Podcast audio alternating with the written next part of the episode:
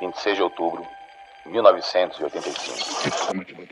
Eu sou seu pai. A luta terminou empatada. Adrian! Dê um alô pro seu amiguinho!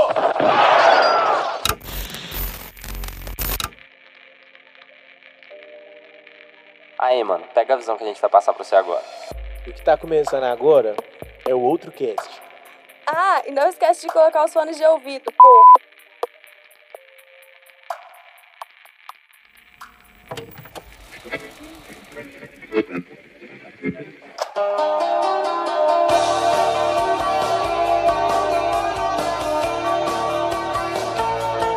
Olá para todos vocês, sejam bem-vindos a mais um episódio aqui do seu podcast preferido, que mora no seu coração. Esse daqui vai ser um episódio sobre os anos 80, os anos 90. É essa meiuca ali de 20 aninhos que pra gente é muito, mas pra terra não é quase nada. Nesse episódio a gente vai ter um convidado muito especial. Brunão, por favor, se apresente. Oi, gente, que felicidade, que alegria. Olha, eu quero dizer a vocês que eu sou um ouvinte, já falei isso no- lá no, no Cine Compraria. Eu, eu acho que vocês os outros meninos, mas eu sou um ouvinte do outro cast. E quero dizer o seguinte, que eu gosto mais da Lenda de Korra, sabe? Olha só, É, eu, ok, então tá bom. inesperado. Pessoa, pessoa, uma pessoa correta, uma pessoa centrada. e eu ouvi o, o Regina, gostei pra caramba. Muito, muito, muito bom. Ai, não vou Tá aqui no eu meu, vou chorar. Puta CDzão. Está aqui, no, está aqui no meu, na minha listinha do Spotify. Desde quando eu, eu já ouvi ele duas vezes já. Olha aí, olha aí, olha aí, olha aí. Por que que esse homem é convidado? É um homem perfeito, nunca errou. E eu quero dizer o seguinte, para a introdução, né? Para introduzir, eu quero dizer que este não é o meu primeiro programa de podcast, na verdade. No primeiro programa de rádio, eu gravei no meu primeiro gradiente. Entendedores e entendedores. No. Nossa. Caraca. Para começar os anos 80. aí. Eu, eu vi isso no vídeo da Mayra Medeiros e era muito Excelente. Realmente. Olá, olá a todos. Eu sou o Jimmy. Estou muito feliz de estar aqui mais uma vez no meu podcast. Perceptível pela sua voz. Tô incorporando o Marquito hoje, gente. Eu sou o Marquito. Bem-vindos a mais um livecast aqui. Imitação perfeita do Marquito. Marquito, te amo. Eu não vivi os anos 80, mas eu assisti bastante Stranger Things, então eu sinto como se eu tivesse vivido. Oi, gente, eu sou a Japa e como eu fui uma criança que nasceu no Brasil nos anos 90, eu vi muita Sessão da Tarde, então isso aqui vai ser muito nostálgico pra mim. Sessão da Tarde só passava coisa dos anos 80. Acho que hoje em dia passa as coisas dos anos 90. Por isso tem que passar Sim. 10 anos pra eles terem os filmes dos últimos 10 anos. Na moral, TV aberta custa. E olá, meu nome é Júnior. Vocês podem me ouvir sendo chamado de Emilson durante o episódio, porque nesses 21 anos que eu conquistei de vida eu ainda não consegui fazer meus amigos me chamarem pelo nome que eu gosto. Porém, há 10 anos atrás eu queria ser uma das crianças que salvavam o planeta, igual as crianças eram nos anos 90 e 80 no cinema. Mas infelizmente eu não fui, né? Podemos ver pelo Brasil atual. E vamos de podcast. Na moral, velho.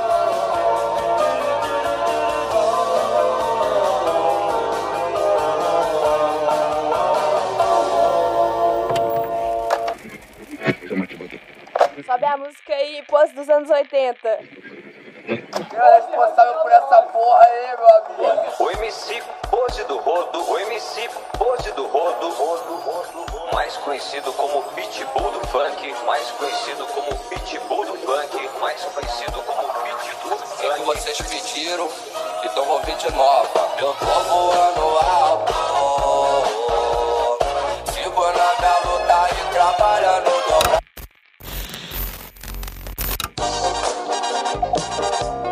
Gente começar esse podcast, a gente não poderia começar de outra forma senão falando das nossas obras preferidas dos anos 80 e 90. E eu já vou começar falando que o episódio, o último episódio de Star Wars é uma merda, é horrível.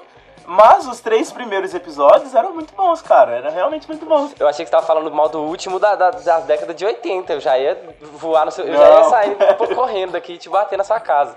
Pelo amor de Deus. Seja meu aprendiz venha saber como usar o lado sombrio da força. eram episódios, eram, eram filmes muito bons e foram filmes muito importantes pra época também. Tipo assim, Star Wars, o primeiro filme principalmente, foi um filme que explodiu mais depois do que quando ele foi lançado. Isso é um bagulho que eu fiquei sabendo outro dia e fiquei assustado, porque eu achei que Star Wars era gigante desde que começou. Porque Star Wars é uma franquia muito grande. Pelo menos era pra mim, no meu coração também era maior. Até o último filme, que de novo falando, foi uma merda. Foi horrível, péssimo. Sofrível, Mas triste. continuando. Os três filmes quais são, Lucas? Os três filmes dos anos 80? É. Uma Nova Esperança, o Império Contra-Ataca e Ameaça Fan... Não, Ameaça Fantasma não. É qualquer último, gente. O Retorno Jedi. Retorno de Jedi, isso aí. E, cara, são filmes que eu não tive acesso quando eu era criança. Foram filmes que eu vi depois que eu tinha 15 aninhos já. Muito por causa do que hum, eu era um nerdão, né? E aí é tido na cultura pop que se você for um nerdão, você tem que ver esses filmes. E aí eu fui ver por causa disso. E acabei me apaixonando. Mas se não fosse, tipo, a cultura pop, a cultura nerd, principalmente da internet, eu provavelmente jamais teria visto Star Wars.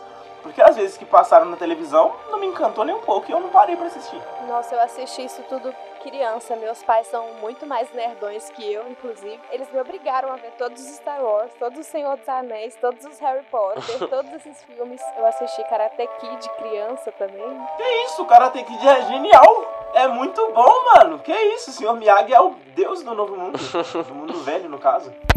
Daniel-san, o segredo do golpe é fazer com que a força do corpo inteiro caiba dentro da mão. Senhor dos Anéis, inclusive, eu assisti tudo num final de semana. Foi bem louco. Vocês são dos anos 90, né? Eu sou 96. Eu e o Emilson já somos de 99, então assim, a gente é do bem do final. A Japa também é do final, A mas gente não aproveitou anos 90 tanto assim, não. Vamos dizer que a gente so- somos nerds a partir de 2010, assim, que a gente já é nerdão que consome as coisas mesmo. É porque assim, as crianças do- dos anos 80, é, assim, a gente tinha pouquíssimas opções, vamos dizer assim, né? Então, é, vamos dizer assim que essas coisas se tornaram muito gigantes, muito maiores do que são, porque a gente era muito pautado pela TV, sabe? Então, assim, passou na TV, vamos supor, a famosa sessão da tarde, né? Passou na sessão da tarde, vamos supor, Karate Kid, terá certeza que no outro dia, ou então depois, as criançadas ficavam tudo na rua imitando o seu Miyagi, imitando o Karate Ai, Kid. que legal! Era, era tipo assim, entendeu? Então, assim, as coisas elas meio que massificavam muito por conta da televisão Sim. também, assim. Poucas pessoas ainda tinham acesso a videocassete, né? Que foi um outro boom também, aí já é uma outra história. Mas, assim, é, todas essas, essas coisas, elas se tornaram muito massivas, eu acho, acredito, por conta disso mesmo, sabe? É, Isso foi uma coisa que se perdeu muito, né? Eu, quando era criança, ainda brincava na rua, via sessão da tarde, mas meu irmão já nasceu sem que isso existisse. Isso é uma coisa que me deixa um pouco triste também, que era bom. Eram hábitos bons. Poxa, era bom demais, viu? Aqui em Manaus, é por isso que essas histórias da turma da Mônica, elas fazem muito sentido pra gente, sabe? Porque os bairros, assim, de classe média, classe baixa, era- eram todos muito turma da Mônica. Tinha uma turminha que brincava na rua, sabe? E aí você tinha todo um flow, assim, do dia, né? De manhã você tinha o... Você tinha a Xuxa, você tinha o Sérgio Malandro, você tinha os desenhos lá. Aí você ia pra escola, você chegava da escola, você tinha a TV Manchete, que tinha os japoneses, né? Tinha o Jasper, tinha o Changeman, e começava aquela sequência. E aí depois você ia brincar na rua. Nossa, Jaspion, eu amo Jaspion! Jaspion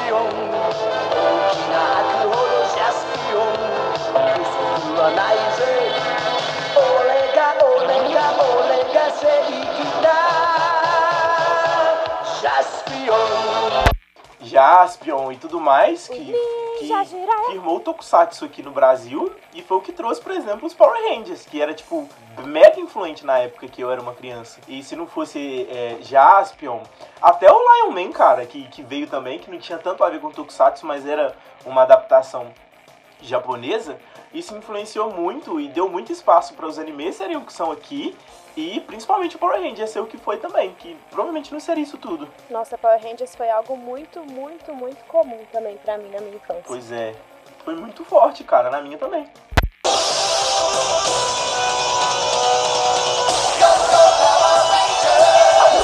O Power Rangers pra mim já não foi, já era pré-adolescente para adolescente, né? Mas pra mim foi- foram esses primeiros, principalmente Jaspion é, e o Changeman que foi o primeiro tokusatsu assim de grupo, né? Vamos dizer assim, pra mim, né? Eu gostava mais do Flashman. Flashman eu achava muito foda, assim. Muito foda. Rider. Até hoje, se você botar pra ver, eu fico tempão, velho. Ai, ai. Era muito legal, né? Titan Flash é o melhor robô de todos. Meu pai, ele é de 64, então na década de 80 ele entrou um adolescente, né? Com 14 anos ali. Então ele curtia muito esses, esses, esses bagulhos desses heróis japoneses. Ele tinha pilhas e pilhas de, de quadrinho, de HQ. A gente xinga muito ele hoje em dia, porque, tipo assim, a gente queria ver, sabe, os quadrinhos que ele tinha, mas aí ele perdeu com o tempo. Mas é muito foda. Eu acho que, eu acho que é tal- talvez seja a década que mais influencia atualmente, seja a década de 80, né, cara? Tem tanta, tanta, tanta, tanta coisa foda. Tipo, Star Wars começa ali no final de, de 70, mas volta. é, já começa em 80 o segundo filme e, e tem, tem muita, muita obra. Tem Robocop, tem Blade Runner, tem Exterminador do Futuro, tem Karate Kid, tem Curtindo a Vida Doidado, Nossa. tem muita coisa. Blade Runner é um exemplo excelente de coisas que, tipo, foram ficar muito maiores depois. Porque Blade Runner nos anos 80, cara, não era tão isso daí que a gente vê de Blade Runner. Foi um bagulho flopadíssimo. Que foi virar alguma coisa depois, mano. Tipo, muito depois. Foram os nerds, tipo, do- dos anos 90, que, come, dos, que na, quem nasceu nos anos 80 também. Mas mais velho, que foi ver Blade Runner depois e foi virar um filme cult. Porque não era. Não, não era. É, realmente. Eu acho que o grande filme de ficção científica dos anos 80, pelo menos assim, popular que eu me lembro, ó, tinha um que passava na sessão da tarde que eu adorava, chamava Inimigo Meu. Pô, era muito foda, cara, esse filme. Hum, é muito bom. E esse filme era assim, ó, a história era assim, a história era um, um- um piloto que era o Dennis Quaid, e eles eles estavam, eram, ele era um humano, né, e eles estavam em guerra com outro planeta, de um cara todo... Meio todo, reptiliano. repti- reptiliano, assim. É, esse Mano. filme é foda demais. E esse filme, assim, era, era um filme de ficção científica muito foda, cara. Ele era um, como é que era a raça do cara? O Dennis Quaid, na minha geração, ele é conhecido por ser o pai das gêmeas do, do Operação Cupido. Sim. Verdade, verdade. É, a Nossa. minha geração ele é conhecido por ser isso. É anos 90, ali no final dos anos 90, né? Mas, ele, ele- putz, esse filme também passou muito na TV. Não, eu amava esses bagulho dos anos 80, que era a questão da maquiagem, cara. Porque eles não tinham outra forma de fazer as coisas, Fraga. Então, se você quer fazer um ser alienígena fora do, do- da realidade, você vai fazer isso com maquiagem, com muita maquiagem. Era pré-produção, né? Isso é, É, muito isso foda. é um bagulho muito foda, mano. Eu acho que Alien foi o grande filme de ficção científica dos anos 80. eu É, é, é ficção científica e terror, ET né? também. É. Porque a forma que ele foi vendido foi muito Na boa, real- porque ele era um filme de terror. O slogan do filme era tipo, você pode gritar, mas ninguém vai te ouvir. Porque, tipo, era um filme no espaço, fraga. Então as pessoas não vão te ouvir gritando. Eu sempre trago isso com o Emilson, né? Que, que, que é o, o Star Wars é a melhor ficção científica. Ele sempre me fala que é a melhor ficção fantástica. É, é esse bagulho meio ficção científica fantástica, né? Mas é, o Star Wars ele não tem esse, esses bagulhos, ele não respeita nada, por exemplo, tem muito barulho no espaço, é, é tiro de Sim. nave o tempo inteiro, a gente ouvindo. Eu falei que o filme de terror que mais marcou é o Alien, mas eu acho que junto com o Alien tem o Iluminado também, né? Que o Iluminado, o Iluminado marcou, assim, com certeza é, é o filme de terror mais importante, talvez seja o Iluminado, né? Os filmes de terror do- dos anos 80 são maravilhosos. Tem, tipo, Psicose. Errou. Errou feio, errou feio, errou rude. Não, não. Psicose é, é um filme velho, velho, velho. Bem, velho. Ele é de 61. Psicose é Hitchcock, mano. Psicose é muito É velho. um filme preto e branco, assim. Não, e Psicose é maravilhoso, tá ligado? Era um filme muito. É tipo assim, você tem que ver pensando que, né, é velho. É, tem gente que não gosta de, de, de, de- de filme velho, mas Psicose é bem velhão. Surgiram coisas muito boas de Psicose. Tipo, as duas primeiras temporadas daquela série lá. Nossa, 1960. É, É, 61. Quem nunca viu, assista, porque é uma experiência bem legal. Você vê como é que o terror de antigamente era totalmente diferente do terror de hoje em dia. O terror mais fast food e tudo mais. Antes tinha todo um clima, igual a cena do chuveiro, foi um- tinha todo um clima sendo criado, da mulher tomando banho e tudo mais. Então, e, e essa cena é emblemática, igual a cena que a gente falou do Eu Sou Seu Pai, sabe? Que foi reutilizada em várias outras obras, igual Curtindo a Vida Doidado foi referenciado em Deadpool. É, que Não é é, meu japa? filme preferido dos anos 80. É bom que eu vou, vou te contar pra babar o ovo um pouco desse filme. Nossa, eu adoro esse filme. É, a gente tava conversando disso antes de ontem, eu acho. E meus cachorros estão brigando de novo, gente, como vocês já Normal. estão acostumados com isso. Eu amo, amo esse filme. E esse filme marcou demais a minha infância e adolescência, que eu vi ele um trilhão de vezes na sessão da tarde. E eu sou muito apaixonada tanto pelo Cameron quanto pelo Ferris, assim. É um filme maravilhoso. Eu estou me sentindo uma titica, Ferris. Não dá pra sair da cama. Puxa vida, que chato. Agora sai da cama e vem me pegar aqui de carro. E quem viu Deadpool, que lógico que ficou esperando, né, os créditos finais, quando, quando eu vi aquilo, mano, eu, eu surtei, eu fiquei tipo, mano, eles estão falando, isso aqui é curtindo a vida doidado. Quando ele aparece com a toalhinha, eu já fiquei, uau! Ainda estão aí? Já acabou. Desliga a televisão. Pode ir embora. Vocês ainda estão aqui? Já acabou. Vão embora. Ah, vocês estão esperando um teaser do Deadpool 2. A gente não tem dinheiro pra isso não, tá? Estão esperando o Samuel Jackson aparecer, tapa-olho, roupinha de couro apertada. Vão, vão. Eu não sei se todo mundo percebeu, porque não foi um gritos imensos assim, sabe? Não, com certeza não. Mas esse filme é muito perfeito e ele foi diversas vezes porque ele quebra a quarta parede, né? Eu não sei se nesse, nessa época já tinha muitos filmes que faziam isso, mas ele quebra demais a quarta parede, assim, é absurdo. E quem não viu, veja, gente, que esse filme é maravilhoso, é meu filme preferido dos anos 80. É muito bom. E eu amo essas coisas. Tipo, os quadros são iguais, sabe? Não é tipo só uma referenciazinha. É literalmente a mesma coisa, cara. Eles fizeram tipo assim, Sim. olha isso daqui, ó. E é legal pra ver porque, tipo, era muito óbvio pra, tipo, muitas pessoas, mas quem não viu, não sabe como é que é isso daí. Então, não pra, é, mesmo sendo extremamente óbvio, a pessoa não viu. Então, teve gente do meu lado que não fazia a menor ideia de, de que referência que era a essa. roupinha, tá ligado? mano, é tudo. Exatamente, é tudo igual, enquadramento, tudo. Pô, e, e antes desse filme não tinha tanta quebra da quarta parede, né? É isso que eu tô falando, eu não sei se teve algum antes. Eu já passei muita vergonha com essas questões de referências, assim, né? Eu tô, assim, cagando por ser nossa de idade e tal, né? Eu tenho 40 anos, eu vou até dizer, não sou um velho. Mas aí, assim, é, de vez em quando acontecem algumas coisas que você fica assim, cara, né? Um dia eu tava no trabalho, eu lembro direitinho disso, tava no trabalho e, e o, o ator que fez o Jiraiya, o Ninja Jiraiya,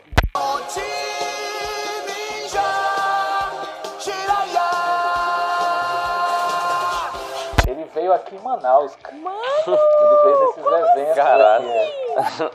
Ele veio, e eu, eu, não, eu não pude ir, não sei o que aconteceu, que eu não sei, não pude ir, enfim, mas ele veio aqui, tirou foto com a galera. Gente. Pode botar o nome dele aí, Manaus, ele vai aparecer. Eu gente. tô Um monte de gente tirou foto com ele, fez, fez rolê com ele, assim, e ele, assim, impressionantemente parece mais novo do que eu, assim, é inacreditável. assim. E aí eu tava comentando com a galera do trabalho, assim, tinha assim, uma roda de seis pessoas, assim, e eu falei assim. Gente, vocês não sabem o que eu perdi esse fim de semana, cara. O cara que fazia o Jiraiya tava aqui. Aí ficou todo mundo assim, foda-se, né? Quem é Jiraiya? Aí foi quando eu me dei conta que ninguém sabia o que era o Jiraiya. E eu falei, nossa, Como que as pessoas. Nossa, ele é muito famoso. Esse, esse negócio era muito famoso. E é foda, né? pois é. Mas aí tem gente que tem 20 e poucos anos que não sabe. Exatamente.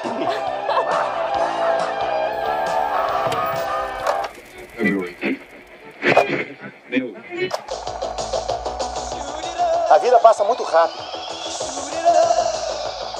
E se você não curtir de vez em quando, a vida passa e você nem vê. Eu tenho mesmo uma prova hoje. Essa parte não era mentira. É sobre o socialismo europeu. Eu só queria saber qual é a razão desse teste. Eu não sou europeu e nem pretendo me tornar europeu. Por isso nem me interessa se eles são socialistas ou não. Eles podiam ser fascistas, anarquistas, e mesmo assim não ia mudar o fato de eu não ter um carro. Testando? I recall Central Park in fall, high Ottawa dress. What a mess, I confess.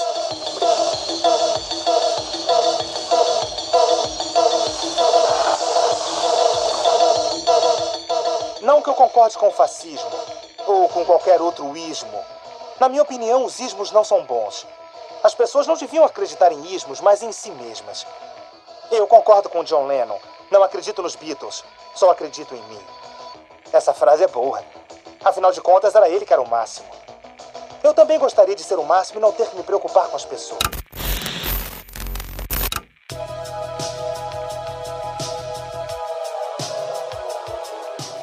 Pô, uma coisa que eu queria falar, eu queria dar uma problematizada aqui, mano, mas eu fui, eu fui pesquisar mais cedo, tipo assim, sobre filmes marcantes dos anos 80. Cara, não tem um filme protagonizado por, homem- por, por, por preto.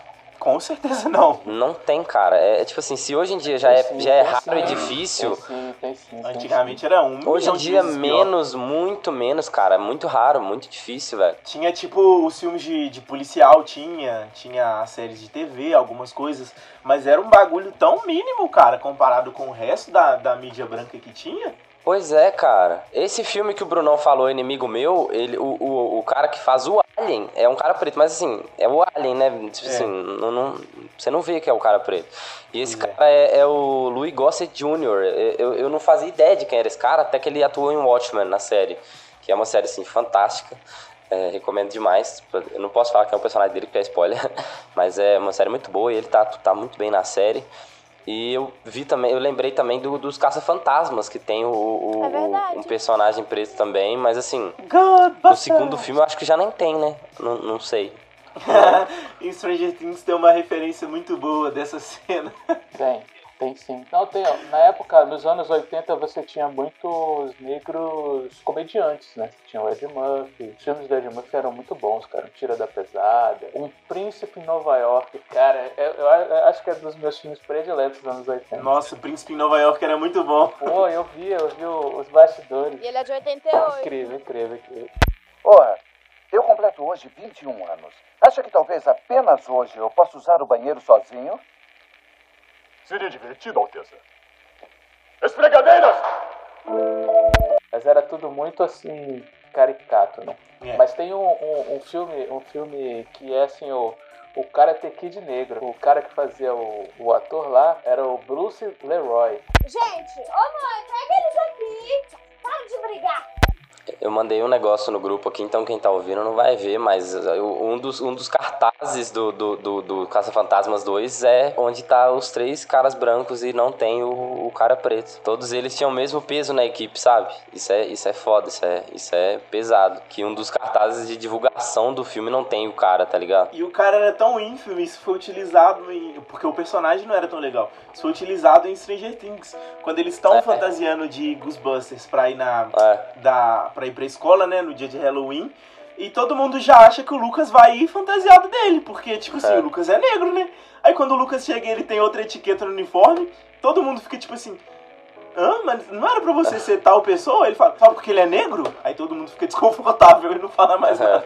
É, essa, essa parte da série é muito foda. Pois é, e, e essa série é muito dos anos 80, né? Claramente inspirada. Não só por se passar nos anos 80, mas Total. por. Não, é, fora isso, tipo, tudo na série é muito dos anos 80. Tipo, as crianças se juntando pra salvar o mundo, as crianças que são do bairro, a garota que tem superpoderes, tá ligado? Tem muita referência, tipo, no plot da série mesmo. Fora, tipo, as referências claras, tipo, ET e essas outras coisas, Goonies e tudo mais. Tem uma coisa que eu acho que funcionava bastante nos anos 80 pra gente, que eu acho que talvez tenha sido hoje. Por isso que hoje a galera tá pegando muito né, dessa referência aqui. Antigamente, as coisas dos anos 80, como eram feitas para televisão e para VHS, então a gente tinha uma velocidade muito diferente de hoje em dia de. Ai, vai lançar uma série, aí o cara maratona a série. Não existia essa possibilidade antes, né? É verdade. Era tudo muito mais simples, assim, e era tudo muito mais. Acho que era muito mais simples. Então eu quero dizer assim, por exemplo, Caverna do Dragão, por exemplo. Você acordava de manhã, eu vou assistir Caverna do Dragão. Você tinha, assim, uma pequena continuidade da história, mas era sempre quase a mesma coisa, entendeu? O Mestre dos Magos aparecia. A história se fechava em um episódio, né? Exatamente. Então era, era uma produção muito simples. E, e eu acredito que a gente que é dos anos 80, a gente sempre viu aquilo e a gente fica assim meio fascinado quando alguém anos mais tarde pega aquele negócio simples e dá aquela aumentada, né? Então a série do Karate Kid para mim ela foi fantástica por conta disso também, né? Porque o filme ele era legal para quando a gente era criança e tal, mas era um filme muito simples, entendeu? E aí eles pegaram assim, vamos pegar aqui o Karate Kid, vamos inventar a história do outro cara, vamos inventar a história do outro maluco aqui, a gente vai aumentar aqui o espaço das coisas. Expandir o universo. É, vai expandir o universo. E aí sim, isso pra gente é fascinante, cara. assim. E isso eu acho que eu diria de outras maneiras também. Tipo assim, se pra você, por exemplo, quando assistiu Star Wars, né? Você falou assim, ah, pô, eu não me impressionei muito no, a princípio. Né? Pra gente aquilo era muito louco porque a gente nunca tinha visto aqueles efeitos visuais. assim. A gente só tinha visto alguma coisa em quadrinhos, mas a gente nunca conseguia imaginar um cara andando naqueles, naquelas motinhas assim, sabe, sem gravidade. Aquilo ali pra gente era muito louco, cara. Era a coisa mais louca do mundo. Assim. E quando a gente vê hoje isso também, a gente. Eu, eu, eu dou uma pirada, assim. Apesar de já ter visto várias vezes, mas eu, eu tenho uma experiência diferente. De, por exemplo, eu tinha um quadrinho dos, do Homem de Ferro, por exemplo, e o primeiro Homem de Ferro que eu vi, eu fiquei maluco. Eu fiquei, eu fiquei maluco. É exatamente maluco. isso que eu ia falar. Para as pessoas que, que liam quadrinho, igual eu li o quadrinho desde criança, Fraga. Sempre li X-Men, sempre li esses quadrinhos. Porque eu gostava, simplesmente porque eu gostava. Porque me foi é, apresentada a leitura com quadrinhos desde novo. Então eu comecei a ler lendo Turma da Mônica. Então, querendo ou não, é uma mídia que eu gosto de ler até hoje. Hoje eu ainda leio mangás, ainda leio alguns quadrinhos fechados, não consigo acompanhar mais nada. Então o MCU foi uma coisa absurda, cara. Porque não, a gente não tinha dimensão disso. Tipo, eu, eu como criança, as pessoas antes de mim, mais ainda. Porque as pessoas antes de mim acompanharam como era ruim os filmes de herói e aprenderam a gostar deles mesmo assim, porque era o que eles tinham, sabe? Então, pra mim, ver o MCU, tipo, ver o fechamento do MCU foi alguma coisa, foi uma coisa muito absurda. Porque, igual quando anunciaram Guerra Civil, já tinha anos já de, de MCU. E eu fiquei, mano, é legal, mas não vai ser igual é nos quadrinhos, sabe? Não vai ter tal pessoa, não vai ter um Homem-Aranha, não vai ter tal. E são pessoas que são importantíssimas pra, pra trama em si, pro plot do Guerra Civil. Foi adaptado e não ficou tão ruim. E teve o Homem-Aranha, afinal de contas. Não, Guerra Civil é horrível. Pois, eu gosto, eu não, não acho tão horrível, não. Horrível. Agora, Vingadores, mano, o Ultimato foi um bagulho absurdo, gente. Foi algo que, tipo assim, 20 anos atrás era impossível imaginar que alguma coisa assim ia acontecer. É impensável você unir um elenco estrelado daquele com o dinheiro que cada um deles cobrava ali e os personagens e a computação também, né? Exatamente, é muito caro e era muito absurdo, não tinha como. Pra você animar, tipo, 20 segundos de, de tela, pelo que era do, de animação, de CG, né? Que tem no, nos filmes de agora era coisa que demorava seis meses com uma equipe boa, sabe? Então não tinha como lançar três filmes desse por ano, igual a Marvel fez. Então, e o Vingadores Ultimato principalmente, porque aquela cena da guerra, cara, eu fiquei emocionado no cinema, que eu fiquei vendo aquilo, eu fiquei tipo assim, mano, fraga. O filme, ele é, ele é todo construído pra te, pra te trazer Exatamente. essa sensação, né? De, de, de emoção e, de, e ápice Como total, isso é possível, assim. sabe? Tipo, de, ele vai criando hype em cima de hype. Eles criam um hype na hora de mandar todo mundo pra guerra. Eles criam um hype na hora que alguém pega o martelo e quando vira a câmera é o Capitão América e você fica... Uou! Sabe? É um bagulho muito a mais que eles fizeram. E é um bagulho muito inteligente que a Marvel fez e que era impensável de, de se ver isso nos anos 80 e anos 90. Eu acho o Batman do Tim Burton muito bom, cara, também. E ele é 89, assim, finalzinho dos anos 80, mas é um filme que me Não, encanta. os filmes de antigamente não são filmes, não eram todos os filmes que eram ruins. Só que era impensável pensar no universo unificado igual era nos quadrinhos, sabe? Você via sabendo que aquele ali é o filme do Homem-Aranha, vai aparecer o Homem-Aranha, os vilões do Homem-Aranha e acabou. Não vai aparecer o, o, o, o Lanterna Verde, acho bem difícil aparecer, né, no Homem-Aranha. Mas não vai aparecer. Você sabia que não ia aparecer o Hulk, que não ia aparecer a galera mais famosa, os X-Men, porque, tipo, o Homem de Ferro, ele não era um heróizão antes do MCU cinematográfico, sabe? Antes da, da, da Marvel nos cinemas, ele não era um herói tão pá. É, só é, os Guardiões da Galáxia eram, eram menores ninguém do que conhecia. tudo. Ninguém leu Guardiões das, da Galáxia. Os Jovem Nerd fala isso. Ninguém, quem fala que leu, mano, parabéns. Ou você mente muito bem, ou você ia nos quadrinhos muito. É, muito porque ninguém leu. Ninguém leu Guardiões das Galáxias. Por isso que é incrível o que, que os diretores fazem no cinema, sabe? E eu achei, é, foi tipo, pra mim foi uma realização muito boa ver o MCU e o fechamento deles. Mas eu acho que isso vai muito também no, no, na questão de, de, nos anos 80 e 90, é, a gente, eu, eu, participei do episódio do, do Cine Confraria, eu acho que o Bruno participou também, né, Brunão, do, do, do, do Rodorowski. Sim, sim é, a gente vê o quanto que era difícil você apresentar um, um, bagulho ousado, sabe? Que você não tinha certeza de lucro. O Star Wars, o George Lucas, ele teve que rodar bastante ali para conseguir o, o, o, que o Star Wars fosse feito, do jeito que ele quisesse ainda. O primeiro e ele filme... pegava os atores mais B, que não custavam muita é... grana, gente que ia ser lançada, sabe? Na época ali não tinha muita gente famosa. O Tar... Quem era famoso ali? O Tarkin? Eu acho que o cara que fazia o Tarkin era famoso na época. Só depois nas outras trilogias, quando ficou mais famoso, que começaram a pegar uma galera mais famosa. Tipo o Samuel, mas o Samuel não, o... É o Samuel? O ator que fazia o Obi-Wan era, era famoso. Ah, verdade, Bicho, é, o... Ele era um ator assim, consagradão. E a galera meteu Ah, é pau, verdade. assim, falou que assim, era fim de carreira dele, papá. Ninguém botou fé, assim, sabe? Nem ele mesmo. Todo Star Wars tem, né, esse, esse ator que, que é fodão e eles, eles botam ele lá, né? Aí tem o Peter Cushing, né, que é o, o, o Moff E o Alec Guinness, que é o, o Obi-Wan. E nessa trilogia agora teve o Max von Sydow, fez uma participação ínfima, né, no, no, no primeiro filme. Eu acredito, inclusive, que os, os episódios, esses episódios novos da Rey, ele- eles não são ruins, vamos dizer assim, né? Eu acho que o cara foi fã demais, sabe? Ele quis repetir demais as coisas do George Lucas. Diferente, por exemplo, que foi do Mandalorian agora, por exemplo. Sim.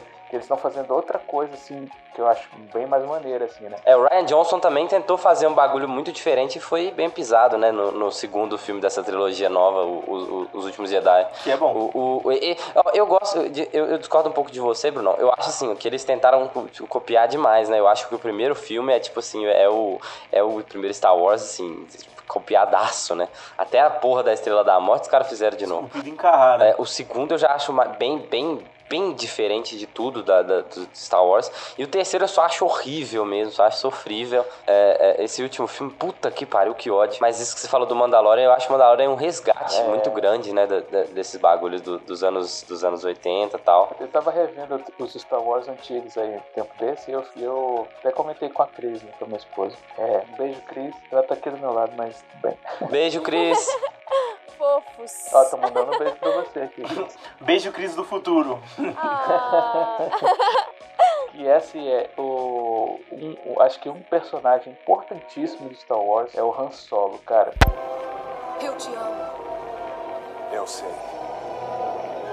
O Han Solo ele deixa a história muito muito palpável. Ele deixa ele deixa o filme correr, sabe? Ele deixa o filme muito mais leve, muito mais entretivo assim de você assistir assim, sabe? E eu acho que faltou um, um personagem Han Solo nesse nessa nova trilogia, sabe? É, faltou. Não tem carisma, não tem carisma. Não tem carisma. É verdade. Meu personagem preferido é o Finn e não tem motivação nenhuma pra isso. Eu, inclusive, critico ele em várias coisas, tipo, I have a feeling, sabe? Que é um bagulho tão escroto, mano. Foi tão, sabe, como é que, que a galera fala? É... Fanservice?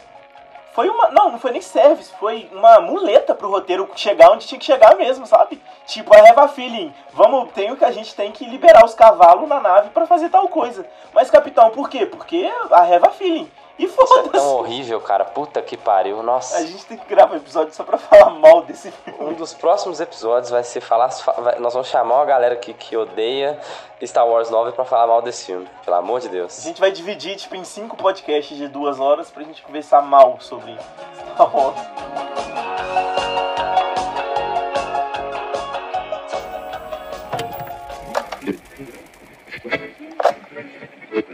Tá bom, tá legal, mas isso não torna você menos esquisito. E o que que é esquisito? Aqui todo mundo é esquisito. Só que alguns são melhores em esconder o fato. O que é esquisito em você? Ele não sabe pensar sozinho.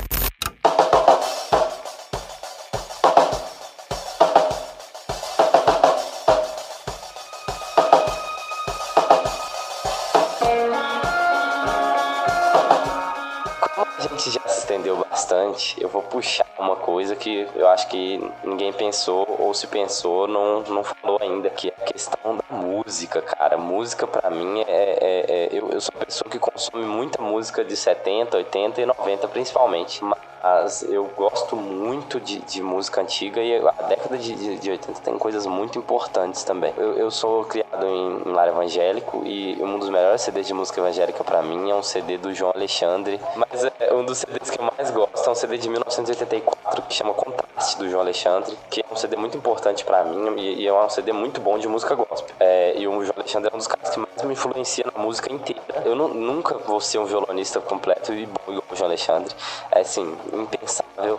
Mas é um cara que me inspira demais. É um dos caras que me inspirou a tocar violão. Quando, quando eu ainda era da igreja, a gente não ouvia tanta coisa de fora. É, é, essas músicas antigas, sabe? Álvaro Tito, Coelho, Logos. A música evangélica em si me influenciou muito nessa primeira parte da minha vida musical. Mas depois que eu, que eu passei a ouvir outras coisas também, eu, citar, eu, vou citar só um álbum pra não, não, não, me alongar muito, porque senão eu vou falar um milhão de coisas. O, o meu, meu artista preferido de todos os tempos, pra mim, é o cara mais genial da música, é, é, o, é o Caetano Veloso.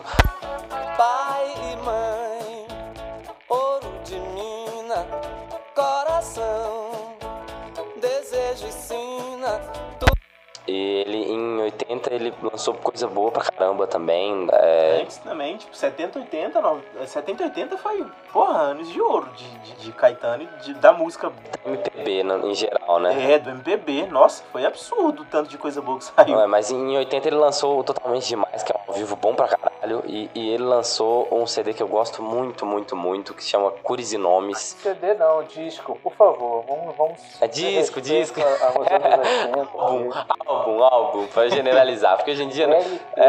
LP. Nossa, cara. E inclusive voltou demais o LP, né? E é o olho da cara, inclusive. Mas as pessoas falam que o som do, do LP ele é mais fiel à, à gravação do que o som digital.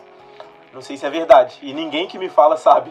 Eu tenho um tio meu que ele é colecionador de discos, né? E assim, eu também sempre achei isso meio balela, assim, é porque eu quando eu era criança, nos anos 80, a minha mídia, mídia mesmo era, era fita, fita cassete, né? A minha mãe tinha discos, mas eu não tinha disco porque eu não tinha dinheiro, né? Então, mesadinha ou algum dinheiro que sobrava, né, da minha família, que era meio, meio... Meus pais eram professores, então daí vocês tiram, né? Era, a gente era meio limitado. E aí, assim, a, a, a mídia era fita cassete, assim, pra mim, pelo menos. E, eu, e a gente tinha muito um costume que, infelizmente, a gente não tem mais, mas isso é um saudosismo idiota, porque hoje em dia é muito melhor, mas a gente tinha o costume de, por exemplo, eu como eu era meio ruim de grana, eu não podia comprar um disco da Legião Urbana, por exemplo, né?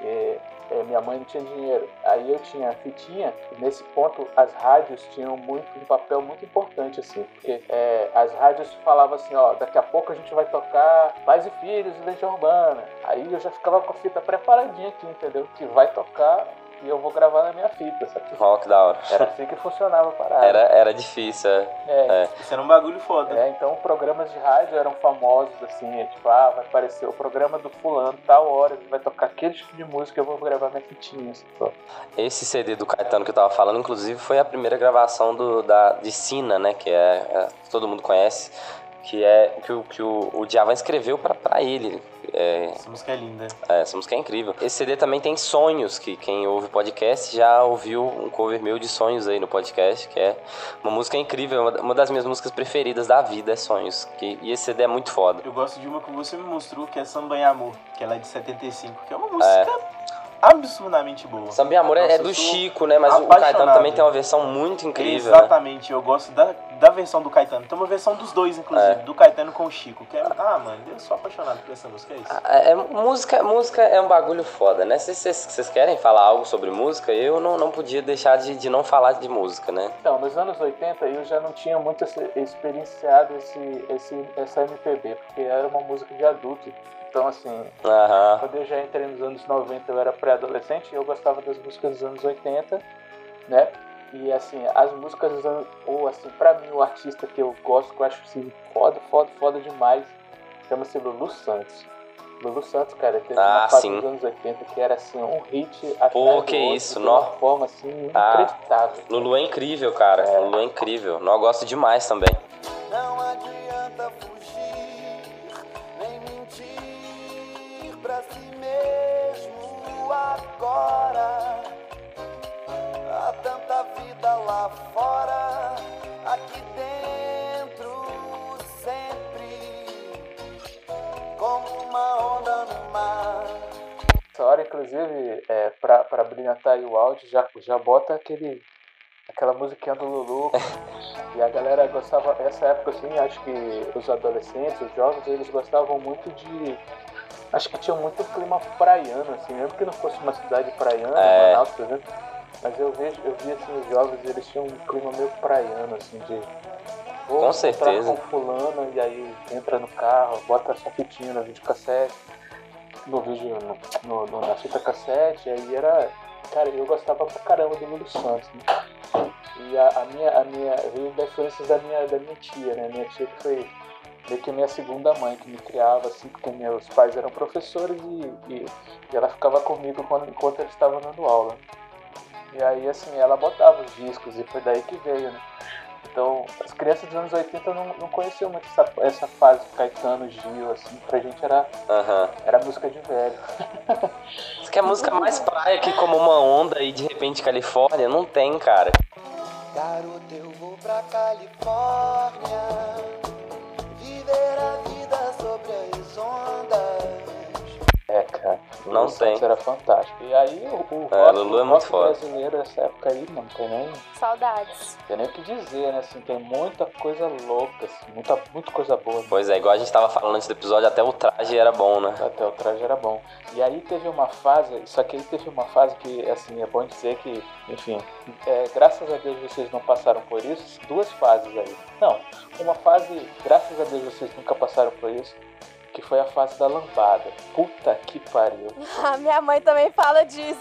Minha mãe fala que ela odiava e que era todo lugar o tempo todo. Era, é uma febre que você não tem noção, mano. É, é, qualquer criança dos anos 80 tem, tá, tá vestido de lambada de alguma forma, em algum lugar. As sainhas. Eu tinha que aprender a dançar, era muito escroto. Desculpa. Chorando se foi quem um dia só me fez chorar. Mas isso é legal porque, tipo, essa música Chorando Se Foi, por exemplo, o Igu ampliou ela na ai. música do álbum dele, tá ligado? E é um bagulho que é muito mais, sabe? Tipo, mano. A,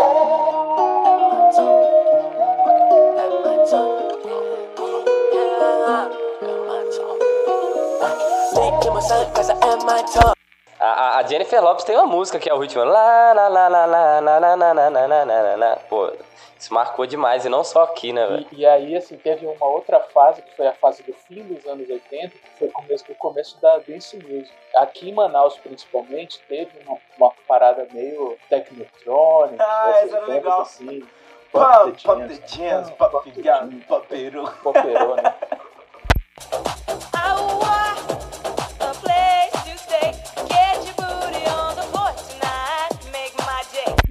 Assim, que qual, é- qual era a diversão da galera? Né? A diversão da galera era, a- é, como os anos 80 também, a gente tinha uma crisezinha de grana, assim, foda.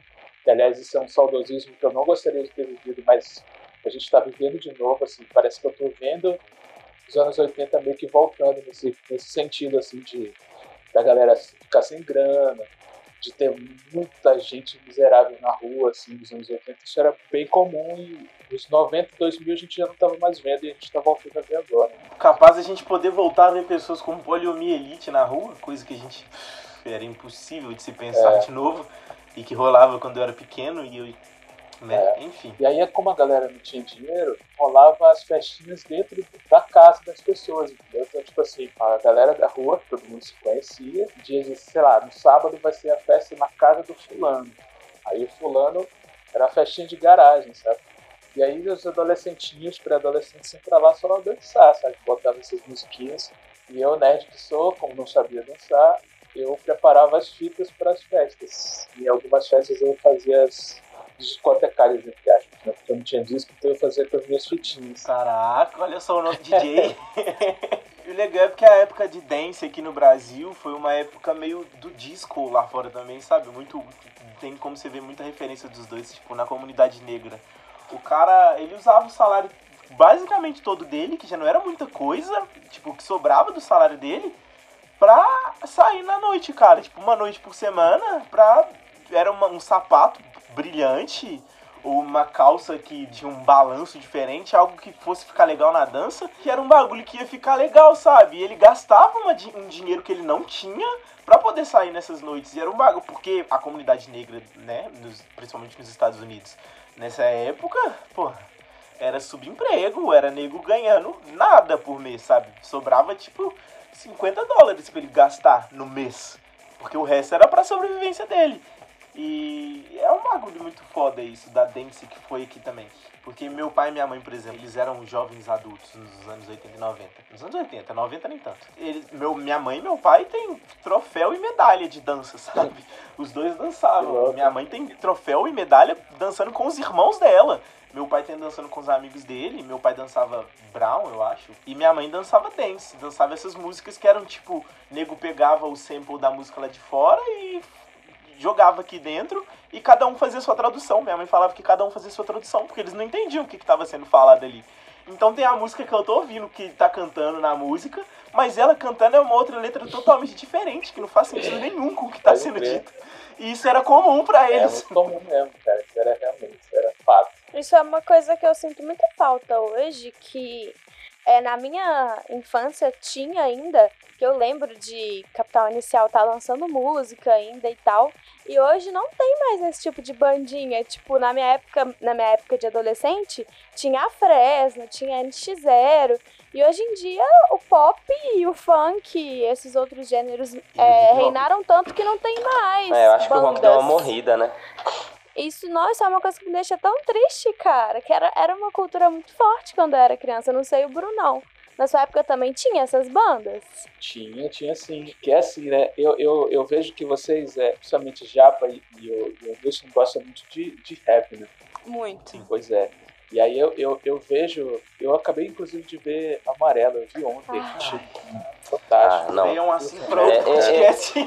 Eu não sou, eu não sou chegado igual os meninos no rap nacional, mas o, o, o MC da, ele pra mim, ele é assim, supra-sumo do rap in- in- internacional, sabe, cara? Que isso, é, mu- é Nossa, muita eu qualidade. que Eu até chorei, cara. Teve uma hora lá que eu chorei. Eu falei, caralho, que foda. O MC da. O MC da é foda. Irreal. Leandro, se um dia você ouvir isso por algum motivo, eu te amo. Do fundo do meu coração, do mais profundo encanto do meu interior. E hoje eu vejo assim que eu, hoje eu vejo que, por exemplo, o desejo de um cara jovem assim, não é aprender uma guitarra, não é aprender um violão. Com exceção do Lucas. não é aprender um violão assim, tocar perfeitamente, sabe? É, é, ele tá afim de fazer rap. né? E eu, eu, eu consigo enxergar muito claramente que isso faz sentido hoje. Muito mais do que uma bandinha, como, como, como o Japo falou. Né? Porque antigamente era, eu acho que isso era mais difícil de fazer, entendeu? Era tipo assim, é, vamos montar uma banda. Eu, até tava falando com o Lucas ainda agora sobre isso, que eu, que eu mandei umas musiquinhas minhas que eu, que eu gravei pro Lucas ouvir. Na época, eu, eu tentei montar várias bandas e eu nunca consegui montar banda direito, porque era muito difícil, entendeu? É, para ter uma caixa, para ter um instrumento, para ter uma bateria, era muito, muito difícil. Para reunir as pessoas, lugar para ensaiar, ninguém tinha dinheiro. Então, assim, tudo que é mais difícil é, é, é legal, né? Então, eu acredito que hoje, por exemplo, é, é, rimar é mais difícil do que aprender a guitarra, sabe? Para te gravar um disco do zero, assim, mesmo que seja na sua casa, é foda, cara. né? Tem que ter um nível de criatividade fodido, assim. Então, na época, o o difícil era ter uma banda. É, porque guitarra você tem professor, né? Rap você não tem professor de rap, um cara que vai te ensinar. É, eu queria falar um negócio rapidão, que é o hip hop, ele nasceu em 73, né? A primeira festa de hip hop que foi com o DJ Cool Herc, que inclusive tá vivo e está no Instagram, vocês podem seguir ele, que é o oficial DJ Cool Herc. Ele organizou essa festa em 73, então tá muito próximo, né? Bandas de rock existem há eu acredito que existem há mais tempo do que 73, né? Não sei se isso tem a com ver. certeza. Mas é porque é igual a, a galera fala que o, Não, rock é muito antigo, rock é de 50. cada época tem sua música que é boom, fraga. O pop e o hip hop tá aí agora. Antes era o rock e o pop também era um pouco. E antes do rock tinha, sei lá, suas coisas. Tinha música clássica, tinha o blues, tinha o jazz, tinha isso tudo. Que deu origem ao rock, que deu origem ao hip hop, fraga. É, eu acho que o pop nunca morre, mano. Eu acho que o pop nunca morre. É, O hip hop saiu muito do rock, né? Do, do bagulho da, da, da, da, da subversão. Aqui no Brasil a gente teve um- uma, uma das maiores. Dos maiores bagulhos de hip hop era, o- é, o- é o Charlie Brown Jr., né? Que, que o Chorão é len- lendaça no, no, no hip hop brasileiro. E ele diz assim, era rockzão total. Era. E ele, ele, ele saiu do- da, da mesma. Da mesma leva que esses caras saíram, Mano Brown e, e- e esses caras que vieram depois, tá ligado? O hip hop não tinha como não vir do rock, porque o rock era muito famoso no- no- nos anos que o hip hop surgiu, e o hip hop surgiu do disco, sabe? Era você pegar um disco que, sei lá, seu patrão jogou fora, e pra você esse disco é alguma coisa útil. Mas essa música não fala sobre você, essa música não, não, não te diz nada, sabe? Então eu vou fazer a minha música em cima disso. Foi aí que o hip hop surgiu. O hip hop surgiu mais pelo DJ, tipo, a música, mais pelo DJ do que pelo MC. O MC era alguém que exaltava o DJ, era alguém que ia falar, agora é o DJ tal, e o DJ tal é foda, e o DJ tal não sei o que. Joguem as mãos pro ar, se agitem pra valer. Se adoram o DJ Chris e Chris. Tá todo mundo gritando, é! É! Depois que o MC foi ficando entre aspas, mas hoje em dia dá pra você ver pelo número de acessos e tudo mais, que o, que o MC foi ficando mais foda que o DJ. Antes o importante era o DJ. As batalhas de rima, elas não nasceram com o intuito que elas têm hoje, né? É, os MCs, os freestaleiros, vamos dizer assim, os MCs que não são mestres de cerimônia, mas que também. Mas só pra. Vamos só separar aqui, porque pode ser as duas coisas, mas vamos separar só eu tentar explicar. É, as batalhas de rimas com MCs freestaleiros, sem ser os mestres de cerimônias, elas nasceram para cessar as batalhas de gangue.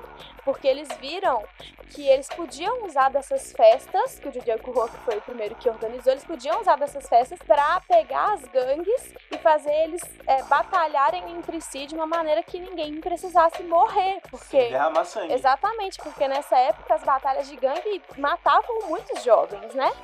Então foi a partir dessas batalhas que começou a nascer o, o gênero do rap, né?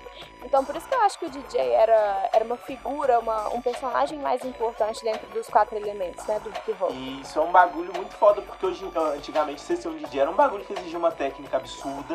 Você tinha que ter um controle de tempo e de ritmo, tipo, interno seu, absurdo pra você conseguir fazer as coisas, porque era a época que as coisas não eram digitais, não. Você tinha que fazer Era na mão. O beat era você fazendo, tá ligado?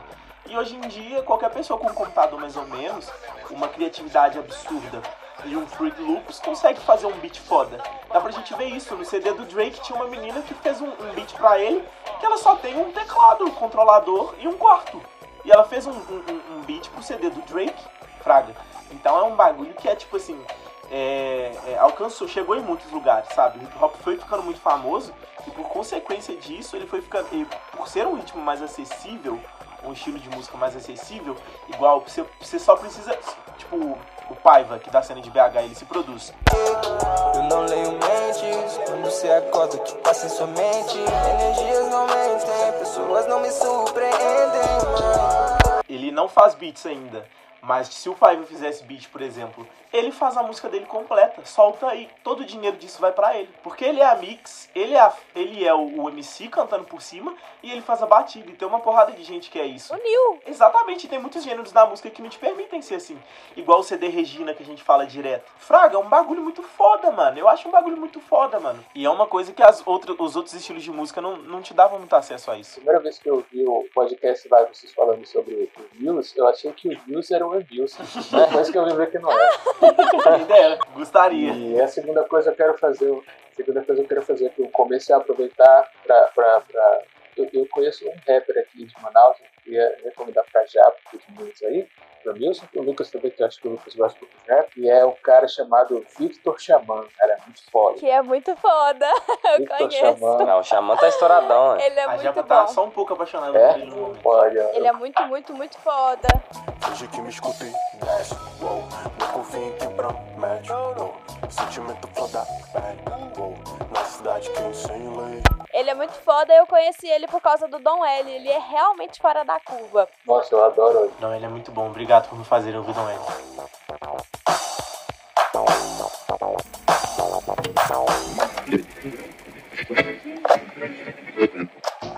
Aqui é Racionais MCs, Ice Blue, Mano Brown, KLJ e eu, Ed Rock. E aí, Mano Brown, certo? Certo não está, né, mano? E os inocentes, quem entrará de volta?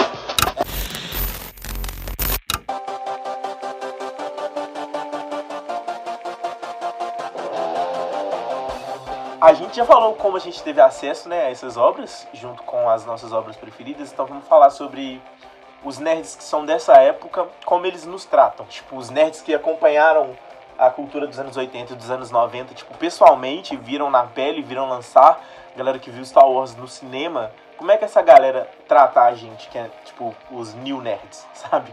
A nova geração do nerdismo. Pra vocês, vocês têm alguma história de, de como é que foi?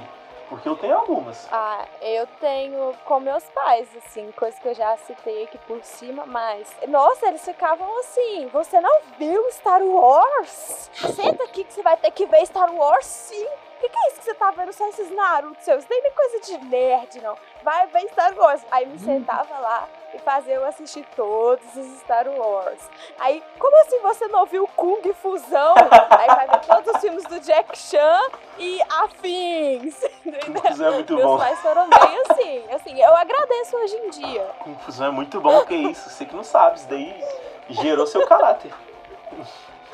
Você sabe, você sabe já, porque eu já pensei sobre isso e eu, eu fiz uma conclusão. E assim, acredito que, primeiro de tudo, assim, nós hoje temos percepções diferentes. Assim, nerd dos anos 80 e 90 era um, era um cara muito é, marginal, né? Vamos dizer assim, né? As pessoas viam com preconceito e com, com, como se a gente fosse meio idiota. Às vezes. Era muito pejorativo, né? É, bastante pejorativo. Né? É, na verdade, nem sempre, às vezes você viu o cara. É, talvez, talvez até pelo, pela questão daquela simplicidade que eu falei dos temas que eram recorrentes da, da, da sociedade, de, de você ver retratado nos filmes que tinha o esportista, tinha a menina bonita, tinha o estranhozinho, tinha não sei o que lá, entendeu? Aqueles estereótipos de pessoas, e as pessoas não conseguiam enxergar muito além disso, talvez. Às vezes você tinha os caras que eram nerd e eram, pô, era esportista também, por quê? E hoje em dia, é, acredito que a, a, sociedade mudou um pouco nesse sentido e não tem mais essa, né? Você pode ser o que você quiser, né? Inclusive, nerd virou mais um elogio, né? Hoje em dia eu vejo Sim. assim. Mas eu, mas eu acredito também que, nesse sentido, assim, já citando o Paulo Freire, né? Quando a educação não é libertadora, o sonho do oprimido é ser uma pessoa. Então, Exatamente. o- o- os nerds antigos, eles têm essa, essa, essa idiotice, assim, de querer atochar o, o seu universo, né? Mas o meu é melhor. Antigamente não tinha lacração. Não, e, e gosta de dificultar, quer dificultar as coisas também, sabe? Tipo, pra mim foi difícil, pra você também tem que ser. Como assim você tá jogando um jogo onde as pessoas falam a sua língua e não é um, um dublado escroto ainda, é uma dublagem localizada? Na minha época eu tinha que sentar pra jogar Chrono Trigger com um, dicionário de inglês do lado. É. Tipo assim, tá bom, nerdão, a gente sabe, mas aqui eu tenho dublado, eu não preciso disso. tá aqui pra mim na minha frente. Tinha quase que programar o bagulho. É. Essas coisas, elas são meio assim. Isso, isso que me faz sair um pouco desse. querer sair um pouco desse rock. Por conta disso, que eu vejo que parece que não rola uma evolução, vamos dizer assim, nesse, nesse sentido. Né? Eu acho que isso é muito ruim, né, cara? Porque o cara que era o oprimido, ele tinha que ser o primeiro a, a não querer que as outras pessoas também sejam. E é um bagulho que, tipo, desmotiva, sabe? Não tipo, você quer fazer as pessoas assistirem Star Wars, o jeito de você fazer isso não é falar que elas não vão ser nerds de verdade se elas não assistirem Star Wars. É falar que o filme é bom, falar que o filme é legal, falar isso, isso e isso do filme, se, tipo, citar a frase e tudo mais. Não é fazer a pessoa se sentir desconfortável por estar alheio a essa cultura que não fez parte da vida dela. Não é culpa dela ela não ter visto Star Wars, não fez parte em nenhum momento da vida dela isso, por que, que ela assistiria? E, tipo assim, eu ouvindo os Nerdcasts, por exemplo, eu comecei a ouvir os mais antigos, não, não ouvi os mais novos. Então, direto e reto, o nego falava umas coisas tipo, como assim você não viu Goonies? Você não viu Goonies, você não é nerd. Como assim você não viu não sei o que? Você não viu não sei o que? Você não é nerd. E eu ficava tipo assim, essas, esses são os filmes que eu não vi ainda, sabe? Tipo, Goonies eu nunca vi, eu já vi Stand By Me, mas tipo, os outros filmes, tipo, esses filmes que é os filmes mais B da, dessa década de 80 e 90, é tipo assim, é os filmes que ah, tem preguiça eterna. E não vou ver por causa desses caras. E é um bagulho que eu sei que pode ser bom. O saudosismo ele tem esse, esse problema, né? Porque às vezes por exemplo, eu tenho. É, não sei se vamos supor assim, eu tenho lembranças de coisas bacanas assim, que na minha cabeça estão ótimas, mas se eu revisitar eu tenho certeza que vão ser ruins. Dia desses aqui, a gente falou assim, vamos, vamos ver Academia de Polícia. E a gente meio que falou assim, agora tu vai rir, Xuana, agora vai. A gente botou pra ver, caralho, chato, a gente parou no meio do filme, assim, porque ninguém aguentava, assim. Tem coisa que não pode rever. Coisa que não dá mais, galera. Gente, eu fui rever Dumbo. Por algum motivo, Dumbo fez parte da minha infância. Esse filme é de 1941. Por algum motivo. E eu era alucinado com esse filme. Eu via, tipo, cinco vezes seguidas. Ficava pedindo pra voltar pra eu ver de novo. Gente, eu fui rever Dumbo esse ano. Eu fiquei me achando a criança mais retardada do mundo. Esse filme não faz sentido nenhum. Ele não tem ritmo, ele não tem o, o arco do personagem, é um bagulho meio. Chegou na metade do, do filme, eu tava. Por que, que esse elefante tá bebendo álcool? Não faz sentido pra mim. Foi um bagulho muito bizarro e foi muito disruptivo, eu fiquei muito triste. Porque a memória que eu tinha do Dumbo agora não existe mais. E era um filme muito bom na minha, na minha lembrança.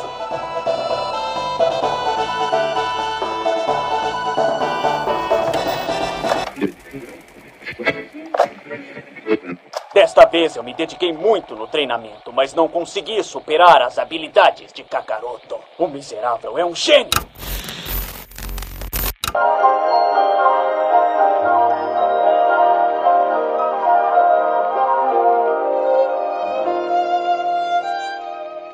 Estética das coisas dos anos 80, cara, isso é uma coisa que me, eu sou completamente apaixonada. Assim, total e completamente apaixonada pelas cores. A direção de arte dos filmes é, é assim, impecável.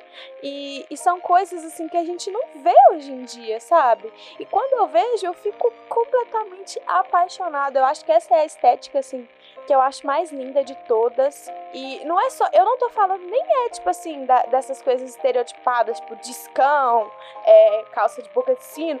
Não, pega um filme aleatório dos anos 80, a estética mesmo, das roupas normais que eles usavam. Isso é muito lindo, assim, sem ser o estereótipo, sabe? Penteados de cabelo, eu gosto de tudo. E não só nos filmes com pessoas, mas em He-Man, em Patolino, é, Scooby-Doo, Cavaleiros do Zodíaco, que são desenhos dessa É. época.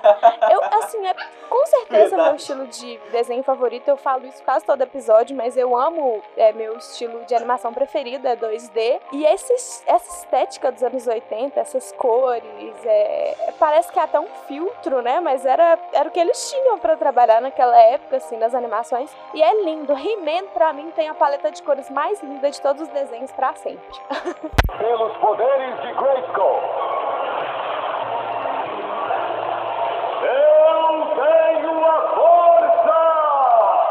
Ah, eu gosto dos da Hanna-Barbera também, acho lindo demais.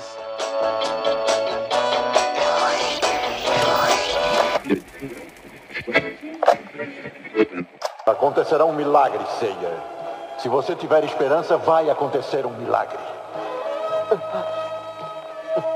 O mal jamais vencerá, aconteça o que acontecer. E você provou isso, Seiya. Já que conseguiu me derrotar, salve Atenas, Seiya. Salve-a. Eu não posso renunciar à esperança.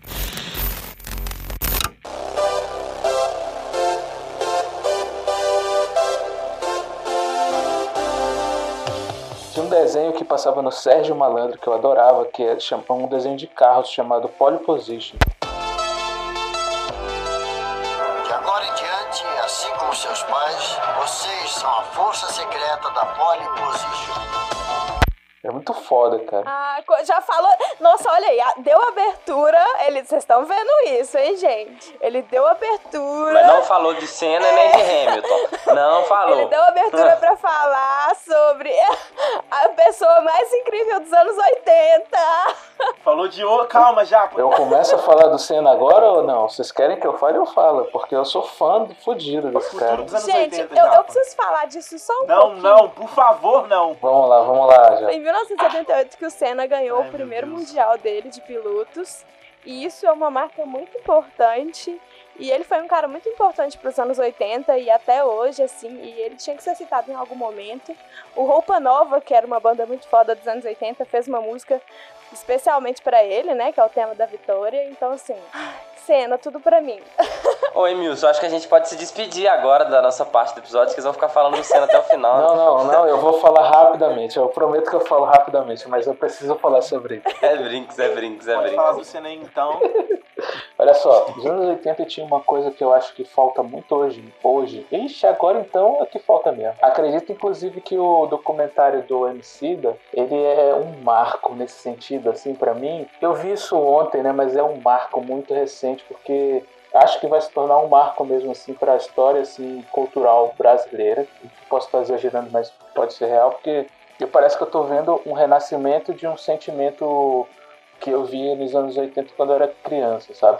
É, os anos 80 ele tinha, vamos dizer assim, um quê de brasilidade muito maior do que a gente tem hoje. né? Com certeza. A gente tinha assim um, um orgulho por algum, algumas coisinhas assim que hoje em dia a gente caga, né? Por exemplo, seleção brasileira, por exemplo. foda. Foda-se, né? Acho que Ninguém tá nem aí. Neymar, esses bosta aí, ninguém tá nem aí. Mas Real. a seleção brasileira dos anos 80 e 90 era uma religião. É, total. Isso que você tá falando é real demais. Não, no documentário do Ayrton, você vê quando mostra que ele morre, né? Lá na frente, quase no final do documentário, você vê Olha o que, que as spoiler. pessoas. você vê o que, que as pessoas estão passando, que estão sentindo, e é assim, absurdo. O tanto que ele realmente era um É. ídolo pras pessoas. Ô, mano, a minha mãe, ela nunca foi de assistir Fórmula 1, mas ela sempre falava que todo domingo era de manhã, juntava todas Sim. as famílias na frente da televisão pra ver as corridas do Sim. cara, velho. Eu nunca vi isso com nenhum É. outro esportista aqui no Brasil. É um bagulho realmente Não, nem bizarro. com o Pelé eu vejo isso. Não, o Pelé, o Pelé é o, é o ídolo menos ídolo que existe. Ninguém, todo mundo caga pro Pelé. O último esportista, acho que talvez que a gente teve, assim, brasileiro que teve esse negócio de vou acordar de madrugada pra ver esse cara, acredito que foi o Guga. O Guga. O Guga a gente acordava de madrugada pra ver um, um tênis, o, o jogo do cara, sabe? Eu acredito que a gente teve um cara recentemente chamado Anderson Silva, que foi assim, que assim. É, o Anderson também. O, quando, quando o Anderson Silva, ele quando ele quando o UFC ele nem sempre foi estourado aqui, né? Ele, ele estourou, estourou mesmo depois da luta do, do- antes do- antes da luta do Belfort e do Anderson Silva. Depois disso, cara, e, o- e o UFC ele é muito tarde, né? Ele, ele é duas, três horas da manhã o card principal. Então é, é um cara que, que, assim, na história recente ele é, talvez seja o mais. Mas você sabe a diferença que eu vejo, Lucas? Eu vejo uma diferença, por exemplo, entre, entre o, o Anderson, por exemplo. As pessoas acreditam que acordavam para ver o esportista Anderson Silva, sabe? Mas não para ver assim um, um- representante É. brasileiro que vai ganhar alguma coisa, sabe? Estavam mais para ver o cara que, assim, acho que talvez esse mundo de lutas é. Que gosta, O né? mundo das lutas talvez tem mais essa coisa de. Ah, um brasileiro ganhou, olha aí, a gente é foda. Mas é, o lance do Senna era diferente, assim. Pelo menos é, é o, que eu, é o que eu sinto, porque ali o Senna, é, talvez ele carregava uma certa esperança de que alguma coisa estava dando certo aqui, saca? Ele tinha esse poder, assim, de, de, de ser um cara que andava meio que na contramão das coisas, porque ele nunca tinha o melhor carro, Sim. a situação nunca estava do melhor jeito, É. mas ele ia lá no braço e dava um jeito, saca? E era muito mágico isso, porque todo mundo, é, isso de fato é real, assim, domingo é dia de corrida. O primeiro título do Senna é quando já? 88, por isso que eu falei. 88, tá. 88. Era, é, é uma época que o Brasil tava tendo, voltando a ter esperança também, né? Tava é, é, começando os processos de redemocratização.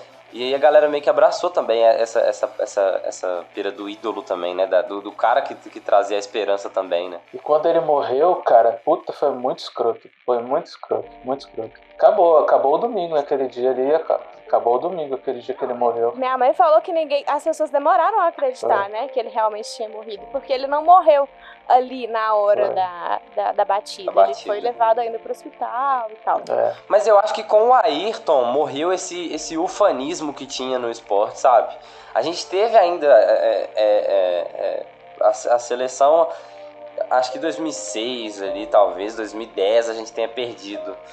Que foi quando o Ronaldinho parou de ir pra seleção, 2010 por ali, que, que era um cara que, que movia muito ainda. Mas 2014, 2018 já não tinha mais essa, essa, essa importância toda que a seleção de 80. Você pergunta a qualquer pessoa que tem mais de 40, 50 anos, a seleção de 80 é a melhor da história que nunca foi campeã. Todo mundo fala com esse saudosismo. Mas realmente você vê o elenco, era um elenco muito cabuloso, era um time muito foda. Era mesmo. Mas o, o- eu acho que com o Senna, meio que, meio que a galera, tipo, acho que teve, tipo, uma frustração também com a morte dele, né? É, É, tem um negócio muito foda do Ayrton, que assim, até choro, porque é muito emocionante pra mim, que é... Teve uma corrida aqui no Brasil, ele nunca tinha ganhado o GP de Interlagos, né, que agora vai ser chamado de Grande Prêmio de São Paulo. E foi numa época em que o Brasil estava perdendo a Copa. E como o Jimmy acabou de falar, eu acho que tem essa relação, porque é, tinha uma relação mais forte com o futebol e com a Copa do Mundo. Eu vejo assim nessa época. E o Brasil tava perdendo, o Brasil perdeu o jogo. E aí tava todo mundo meio xoxo, sabe, pra corrida de domingo. E assim, tava todo mundo meio merda. Ele ganhou esse GP. E assim, ele ganhou de uma maneira muito foda, porque o Senna ele nunca teve nos melhores carros, sabe? Foi o que o Brunão falou. Ele sempre tava num carro horrível, ele sempre tinha que praticamente guiar aquela carroça até chegar no, no primeiro lugar. E ele ter ganhado no Brasil pela primeira vez, nesse cenário e aí foi quando ele pegou a bandeira do Brasil pela primeira vez, que depois foi uma coisa que ele começou a fazer sempre, né? Isso é uma marca da Ayrton, é fazer aquela roda na pista com, com a bandeira do Brasil. Eu tive uma corrida muito difícil, no início com problemas de pneu. Depois, meu problema passou a ser o câmbio. Começou a pular a quarta fora, da metade da corrida em diante. De repente, eu perdi totalmente a quarta, faltando 20 voltas pro final. E aí foi, foi quase o fim para mim, porque e eu, para mudar as marchas sem poder passar pela quarta, eu tive que fazer um esforço tremendo no braço. Aí, de repente, eu fiquei sem a quinta, sem a terceira, nada funcionou, faltando sete, sete, oito voltas do final. E a única marcha que entrou foi a sexta. Eu tentei mudar em umas marchas que ficaram em ponto morto. Aí eu coloquei a sexta e fui em sexta, as últimas sete voltas. E na reta tudo bem, mas nas curvas lentas era quase impossível guiar o carro. E aí o esforço que eu tinha que colocar para guiar, para segurar o carro no volante era maior ainda, porque o motor empurrava o carro para fora da curva nas curvas lentas. Procurei mudar o estilo de guiar para manter o RPM mais em cima, mas com isso eu tinha que ir mais forte em cima da curva, segurar mais ainda no, nos braços, literalmente no volante. E, e no finalzinho começou a garoar, eu quase passei reto no final da box. Eu achei que não ia ganhar. Aí eu pensei comigo, eu falei, pô, eu lutei tanto, tantos anos para chegar a isso, e hoje lutei tanto, vai ter que dar vai ter que dar e vai ter que chegar em primeiro, porque ele é maior do que todos. E ele vai mudar essa corrida depois de tudo. E foi isso mesmo.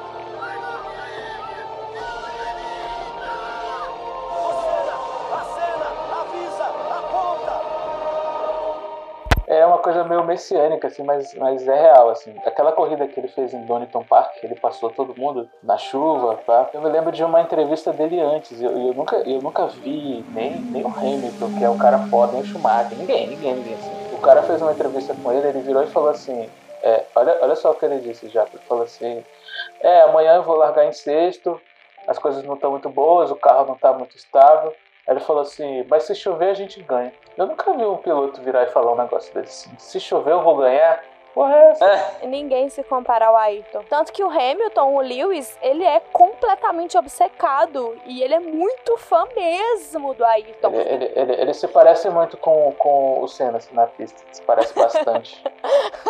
bastante mesmo. Porque ele é bom, bom né? Ele é bom. Uma coisa que eu admiro muito no Ayrton é essas coisas dele persistir, sabe? Igual, é, pouco antes dele morrer, pouquíssimo tempo antes mesmo, ele estava lutando contra a segurança das pistas que estavam muito podres. Um cara morre antes dele. E ele fica bem abalado com essa morte. Eu não sei se o Brunão lembra, mas ele chega a falar no, no documentário, tem essa fala dele, que é tipo assim: Eu não vou parar. Isso aqui é meu sonho, isso aqui é minha vida. E Deus vai me guiar a fazer o que é certo, sabe? E eu acredito muito que ele morreu fazendo o que ele amava, sabe? E ele lutava pelas coisas que ele tentava não só para ele, mas pelos outros também, sabe? Que fosse um ambiente mais seguro, que que desse certo para todo mundo, sabe? Não só dentro da Fórmula 1, fora da Fórmula 1 também, isso é uma coisa que eu admiro demais dele. A criação do Instituto Ayrton Senna, a propagação que ele queria que o Instituto Ayrton Senna tivesse, né? De ponta a ponta, vai Senna. Empurrando os limites. A obrigação que eu tenho é dar o máximo de mim e realmente a luta, procurar ser campeão. Eu acredito que a gente tem condições de lutar de igual para igual. Que eu tenho condições de lutar a cena em que o Homem de Ferro morre e aí a mulher dele pega o capacete dele e encosta o capacete dele na testa, assim. É, essa cena foi inspirada no Ayrton Senna e foi inspirada no enterro dele, que a Viviane Senna ela faz isso no velório, né, na verdade. Poucas pessoas sabem que essa cena do Homem de Ferro foi inspirada na Viviane Senna com o capacete da Ayrton Senna. Muito legal. Não sabia, não. Muito massa. Isso é extremamente fofo. Quando eu descobri, eu chorei. É. Mas é porque eu sou chorona, né? Então, tudo bem.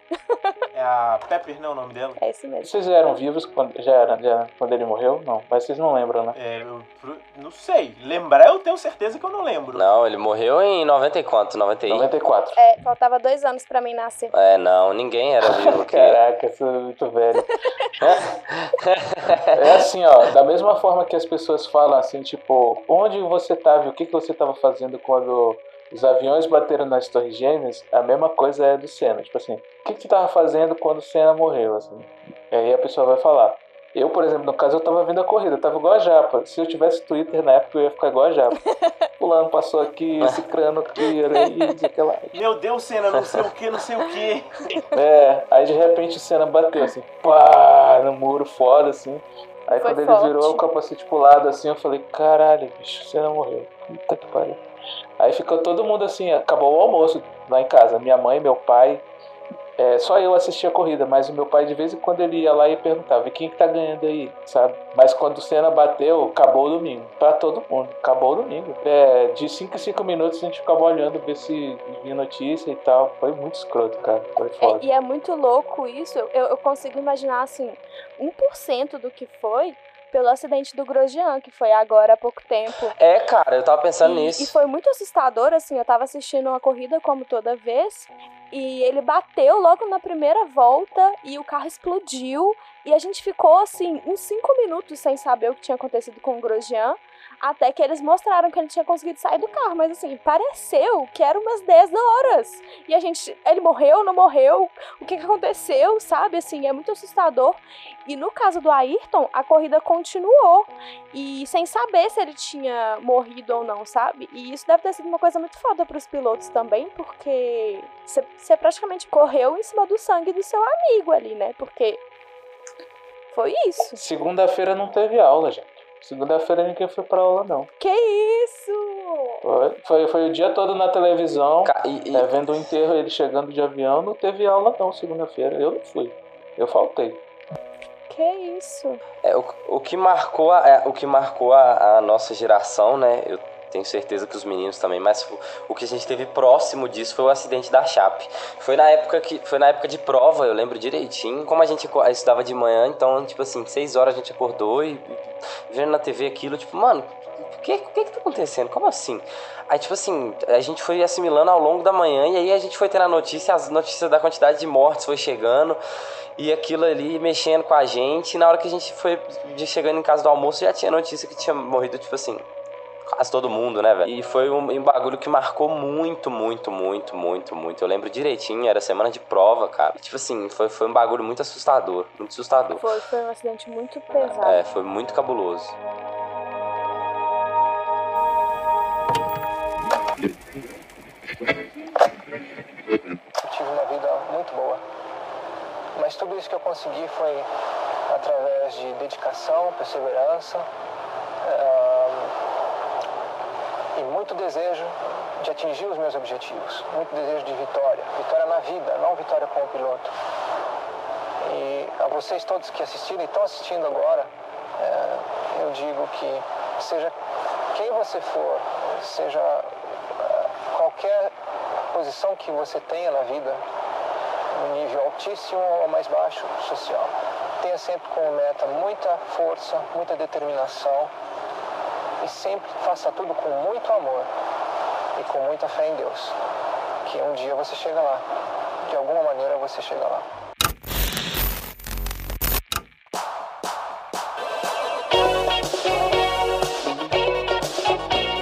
Obras que fizeram diferença pra gente. Uma obra que fez a diferença pra mim demais, dos anos 80, foi um livro que chama As Brumas de Avalon, que eu já falei aqui algumas vezes também. E ele é dos anos 80 e é um livro que conta a, a história do rei Arthur, né? Que eu sou muito fã também.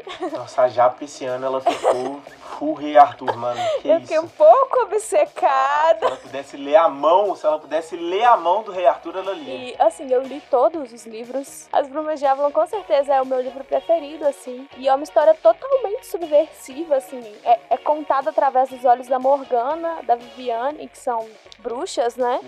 E é muito louco, assim, ver que nos anos 80 já tinha uma autora contando histórias dessa forma, né? Na, a- na visão das mulheres. Isso é uma coisa que me marcou demais. E é dos anos 80, eu não sabia. Obras literárias dos anos 80 eu não vou nem entrar, né? Porque, puta merda, eu amo demais Isaac Asimov. Não, mas Isaac Asimov não é dos anos 80, é dos anos 60, 70, 80. 50, né não? Também, mas deixa quieto.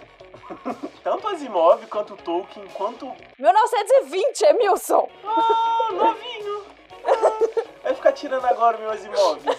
Não consigo deixar de falar de obra sem falar de Star Wars, cara. E pra mim as obra, é, é a obra que mais me marcou. Cinema, pra mim, é, é- é a obra mais revolucionária, o que mais mudou o cinema em geral ali. Criar essa, essa, essa aura de franquia, de sequência. Star Wars, pra mim, com certeza é, é- é um dos filmes mais revolucionários de todos os tempos. Como eu não, não tô ligado tanto em data, em data de livro, porque eu não leio o livro procurando o ano que ele foi publicado. Tem gente que faz isso. Eu vou falar de, de, de um livros, de livros que saíram em, em 90, se eu não me engano. Assim que acabou, assim que acabou não, né? Mas a primeira pessoa que escreveu sobre Star Wars foi o, o Timothy Zahn. Ele escreveu uma, uma pós-trilogia ali da, da, da trilogia clássica, que é O Herdeiro do Império. E é muito foda, muito foda. Pra mim tinha que ter sido é, essa, essa trilogia nova aí, tinha que ter sido... é, uma- baseada no, no Herdeiro do Império, ia, ia ser perfeito. O vilão é perfeito, os personagens estão ótimos, e Star Wars é a obra que mais me marcou minha vida, é a minha obra preferida, e, e esse livro, a- essa trilogia me marcou demais também, apesar de ser dos anos 90 ali, do começo dos anos 90. E sem falar de música, claro, né?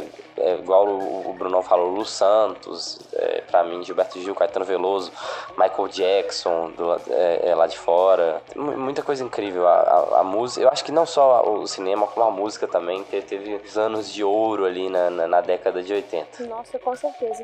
É, deixa eu aproveitar esse gancho, porque eu não falei nem de música nem de filme, mas se for falar de música, assim, que me marcou nos anos 80, com certeza eu tenho que citar aqui o Cazuza, que é um cara que minha mãe sempre foi muito apaixonada.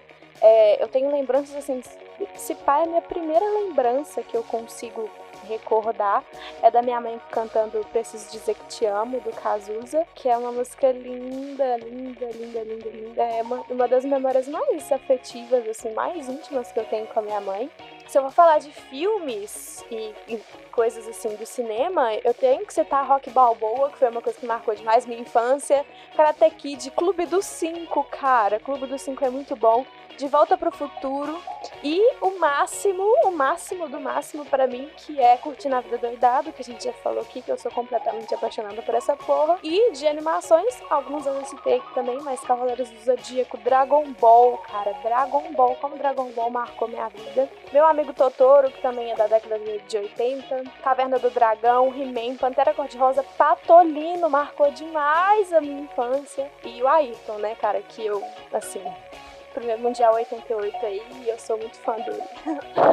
Sério, o Studio Ghibli tem umas animações absurdamente boas, cara. Nossa, é assustador o tanto que eles sabem tocar no seu coração. Com histórias tão sensíveis. Então aí há muito tempo. Exatamente, eles são de 85, cara. E eles fazem filme até hoje. Cara, música.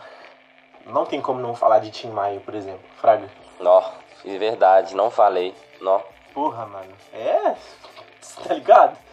Eu não consigo nem citar o tanto que esse cara era. era não é só talento inato, sabe? Mas o tanto que, que ele soube aproveitar o aprendizado dele pra acrescentar isso na música brasileira. Toda vez que eu penso em lhe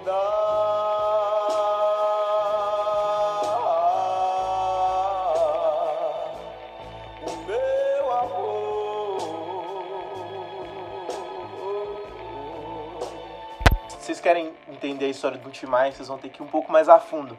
Mas ele foi para os Estados Unidos e ele ficou vivendo lá marginalmente por um tempo. E ele foi marginalmente, inclusive, porque ele foi com um grupinho da igreja e se desviou deles lá e ficou lá.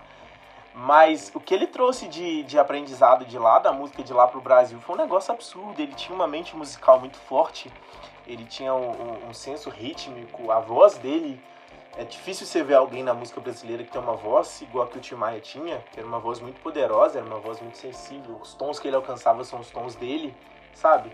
E, tipo, eu amo as músicas desse cara, tipo, do fundo do meu coração, sabe? São músicas que me tocam muito. Tanto quanto as músicas que me tocam hoje em dia, sabe? É coisa de, tipo, eu ouvir do fundo do meu coração, do mais profundo canto em meu interior. E isso me tocar do mesmo jeito que já virei calçada, maltratada, e na virada quase nada me restou a curtição de um CD que é sobre uma religião que nem faz mais sentido hoje em dia, que na época fazia muito pouco também. Mas é o jeito que ele escreve a música, o jeito que ele canta, sabe? O jeito que ele dá a vida dele naquilo, é um jeito muito foda pra mim. E é algo que me toca demais. A música sempre vai ser a coisa que vai me- que mais vai me tocar na, na vida. É, podem ter filmes fodas, podem ter jogos legais, podem ter mangás fodas, podem ter isso tudo, mas o que sempre vai me tocar mais vai ser a música. Eu sempre tô muito pela música, sabe? Os filmes que mais me tocam também são os filmes que têm as melhores músicas pra mim. As séries que eu mais gosto tendem a ser as séries com as melhores músicas também. Igual a trilha sonora de, de Stranger Things é incrível, impecável e linda. Tanto a abertura deles quanto o resto todo, sabe? É, Rick and Morty, por exemplo, também tem muita referência da cultura dos anos 80, dos anos 90. E a trilha também é muito legal. Gosto muito da abertura. Lembro um pouco é, Doctor Who, que é uma referência absurda também dos anos 80. Todos os anos, né? Então, é, porque Doctor Who existe desde sempre, vai existir pra sempre. Me escuta, me escuta, me escuta. Eu só quero que você pense um pouquinho. Você sabe o que é pensar? É um jeito elegante de mudar de ideia. É um negócio muito legal que tinha nos anos 80 e que tem hoje em dia também, sabe? Porque como a gente tá, co- a gente tá vivendo a nossa época ainda, não tem como a gente, ter, a gente ser saudosista com o que a gente vive. Não tem como a gente ser nostálgico com o que a gente vive. Mas anos no futuro, eu com certeza vou querer mostrar The Last of Us Parte 2 pros meus filhos, sabe? Isso é um bagulho atual. E é um bagulho que me acrescentou muito. Do mesmo tanto que essas coisas antigas me acrescentaram. O bagulho da arte é isso, sabe? É igual no The Last of Us é citado várias vezes quando a Ellie vai estar conversando com a Dina. É, será que as pessoas ainda. A Dina pergunta pra ela: será que as pessoas ainda fazem filme? E aí a Ellie fala: ah, devem fazer, eu ainda escrevo música. Como se as duas coisas fossem, tipo, fácil igual, igual escrever música é. Mas o que ela tá querendo dizer, o que quem fez o plot da, da- do jogo tá querendo falar é que, tipo assim, a arte sempre vai existir, cara. Enquanto os seres humanos existirem, a arte vai existir. Olha o cenário de ditadura que a gente viu no Brasil e a arte não deixou de existir, sabe? Nos momentos em que você tiver que. que nos momentos onde todo mundo quiser te calar, nos momentos onde as situações for mais precárias, no momento onde tudo ao seu redor não quiser te fazer sorrir, cara, ainda vai existir a arte. Porque a arte existe porque as pessoas existem. Então o que mais me toca nisso tudo é o jeito que a arte foi evoluindo e se tornou o que ela é hoje em dia. Então quando eu falo que o- do, quando a gente estava passando pelo hip hop, quando eu falo que o hip hop era um bagulho marginalizado, ainda é um pouco, mas é, porra, 98% a menos hoje em dia. O rap era um bagulho que rolava só no subúrbio, sabe? Só nos guetos e tudo mais. E hoje em dia tem um rap com o nome, tem um grupo de rap com Buritis no nome, sabe? Então é um bagulho que é tipo assim, pode ser triste, mas olha onde o rap chegou, sabe? Eu sempre tento pensar, olha onde o rap chegou, eu não tento pensar, nossa, olha onde o rap chegou. Eu penso positivo. Pra quem não é de PH, Buritis é um bairro de Playboy. É um bagulho foda. E olha onde a arte chegou, sabe? Olha onde. Ah, décadas atrás a gente tava vendo os primeiros filmes de herói. A gente tava vendo o Homem-Aranha asiático, o bagulho mais tosco que existe no mundo.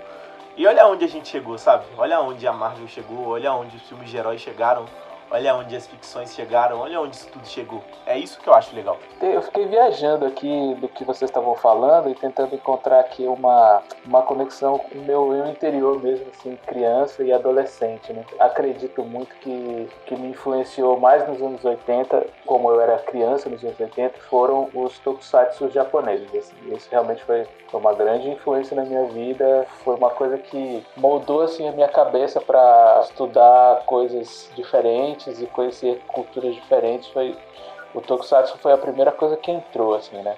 É, antes de assistir Star Wars, eu assisti os Tokusatsu. É Porque, assim, o videocassete chegou na minha, na minha vida muito antes, porque aqui em Manaus a gente tinha uma zona franca. A gente ainda tem, mas antigamente ela era muito mais forte, né? Então, é, a diferença daqui pro, pro resto do Brasil inteiro é que aqui as coisas eram eletrônicas eram muito mais baratas. Então, o videocassete chegou pra gente mais cedo aqui. Então, eu vi o Changeman antes de passar na televisão. Eu vi o Jasper antes de passar na televisão. Então, o Star Wars, quando entrou no cinema, eu já, eu já, eu já, o meu herói já era o Jasper. Isso é um bagulho que é engraçado. Deixa eu fazer só uma, um parênteses na sua fala, porque depois isso não vai fazer mais sentido. Isso é um bagulho engraçado, porque, por exemplo, não era pra fita cassete fazer tanta diferença na nossa vida, porque quando eu comecei a entender o que eu tava vendo, já existia o DVD. Só que o DVD não era acessível, Fraga. Então, tipo, Rei Leão, os filmes de Pokémon, isso tudo eu vi com fita cassete, cara. Nada disso eu vi no DVD. O DVD foi surgir, tipo, bem depois na minha vida. E era um bagulho que já existia. Fita VHS. É, fita VHS. É, essa acho que foi a minha maior influência, assim, dos anos 80, diria assim, né? E aí depois, quando, quando, quando a gente vai crescendo, vai, vai virando adolescente, os gostos vão meio que mudando e a gente vai, vai, vai conhecendo outras coisas, né? Engraçado vocês terem essa, você ter essa percepção dos anos 80 de uma forma mais é, MPBística, né? Mas eu, eu tenho uma, uma, uma influência de rock muito, muito, muito forte, assim, dessa época, né? Então, todas essas trilhas sonoras do Clube dos Cinco, por exemplo, que a Japa falou, dos anos, dos filmes da Sessão da Tarde, que eram, que eram uns rocks assim, né? É, influenciou muito, muito, muito meu gosto musical. Então, assim, Smiths, que era uma Nossa, coisa que Smiths. tocava, eu tinha fitas e fitas e fitas dos Smiths. É, eu sou aquele chato que pega o, o- o violão e toca Legião Urbana assim. Eu gosto de tocar os, as lado B, porque às vezes tem o cara falar, ah, não, lá vem o cara tocar Legião Urbana. Às vezes eu toco assim, umas músicas assim do mais do mesmo, e aí o cara nem sabe o que é Legião Urbana, assim, tá? É coisa de nerd, assim, né? E aí, assim, eu gosto, eu gosto pra caralho de Legião Urbana, Paralamas, e eu, eu acompanhei muito essa parte. E aí, nos anos 90, entrou uma outra parada que, que mudou e meio que foi expandiu o meu universo, né? Que foi quando entrou a MTV aqui em Manaus. Então eu conheci a MTV em 1996, eu tinha 16 anos. 15 anos, não, 95, eu tinha 15 anos. Foi a primeira vez que eu, assim, foi uma coisa mágica. Eu tava me aprontando para ir pro colégio, liguei a televisão e sem querer eu, eu, eu, eu, eu coisei assim no controle remoto e, e- um, um canal chuviscado que era o 23 UHF, que era a MTV. E aí eu fiquei maluco, cara, porque assim a, a coisa expandiu, o meu universo expandiu do, do nível que as coisas que eu conhecia na rádio e conhecia brevemente assim, né, nessa mudança do disco pro CD, é, eu fui começando a ver os clipes. Puta que pariu, aquilo foi um, foi um boom na minha cabeça, assim. Foi quando a coisa expandiu mesmo. E, e eu acredito que teve uma mudança muito grande, que foi uma influência grande dos anos 90, que se não fosse ele, talvez a gente não teria um MC da hoje, talvez. Essa particularidade brasileira de se aceitar como brasileiro hoje, sabe? Tipo assim, por conta de Chico Sainz e Nação Zumbi.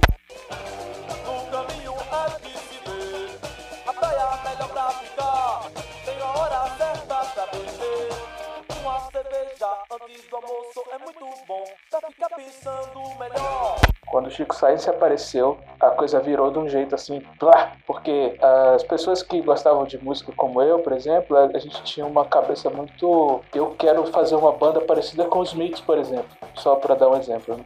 Mas eu nunca tinha ouvido uma pessoa tocar uma, uma guitarra de Jimi Hendrix com um batuque, uns tambores, né, de Recife assim atrás. É.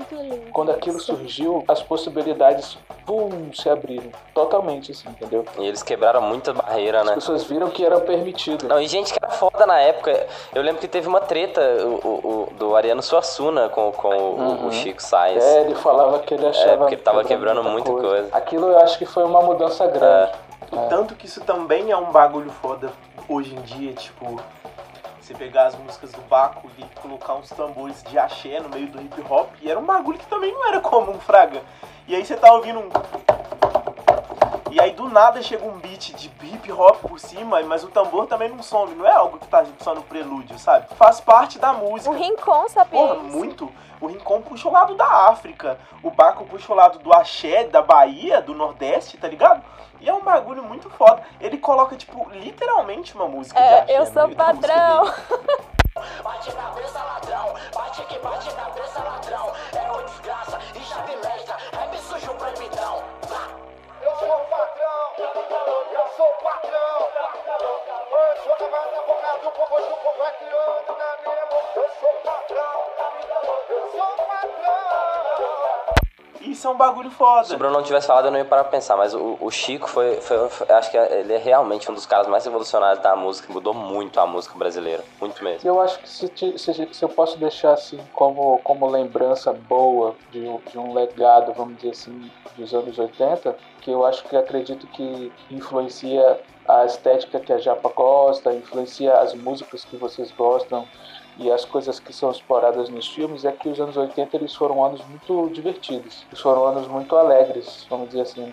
Apesar de que no Brasil a gente não tinha uma estabilidade econômica como a gente teve nos anos 2000, por exemplo, a gente tinha, eu acho que a necessidade também fez muito isso com a gente criou muita proximidade. Então, familiar, por exemplo, o aniversário era um evento. Todos os teus primos vinham, vinham a tua família inteira. As pessoas se viam mais, entendeu? E acho que o advento da, da, da internet, talvez, e a, e a estabilidade econômica, eu diria isso também, porque é, nesse ponto é, o capitalismo assim não, não, não, é uma crítica mas ele é uma consequência né?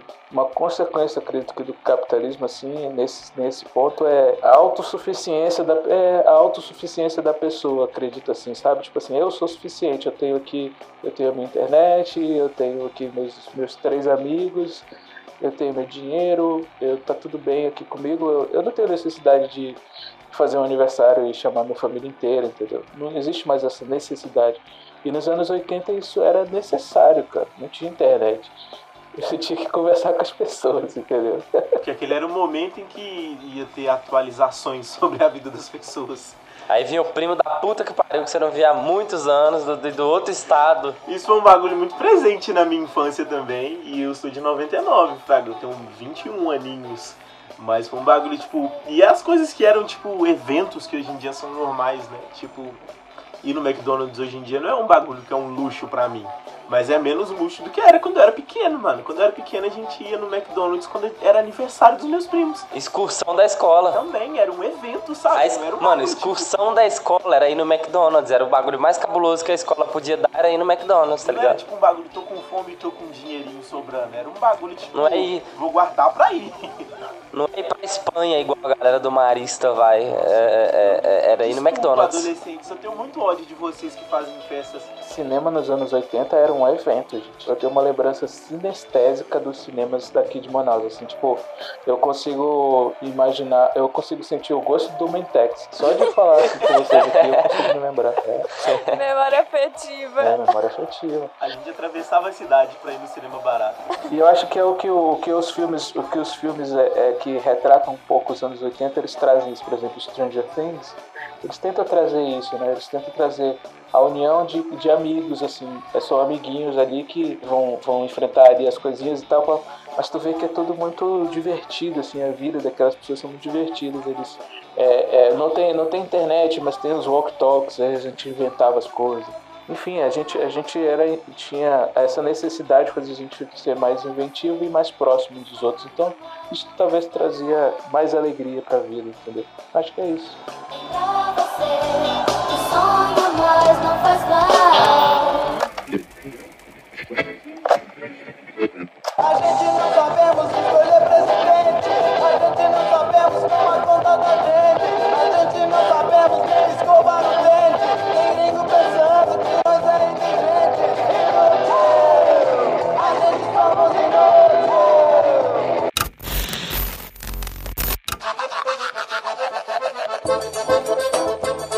Indiquem aí as obras que vocês gostam, tanto filme quanto música, séries de TV, quadrinhos, livros, o que vocês quiserem. Eu vou indicar aqui, eu indiquei isso em algum dos Cinex Confrarias que eu tava.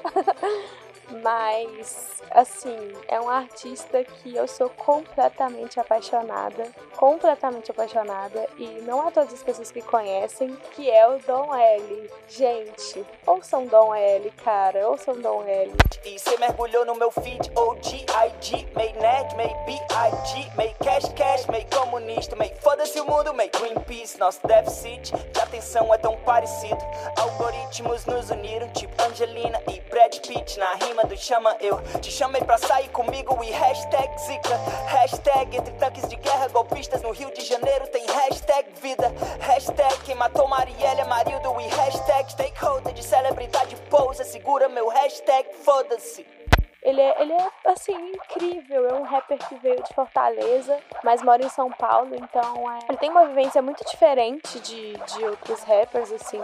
E ele é muito foda, cara. O, o domínio lírico que ele tem e musical, sabe? É, é incrível, assim.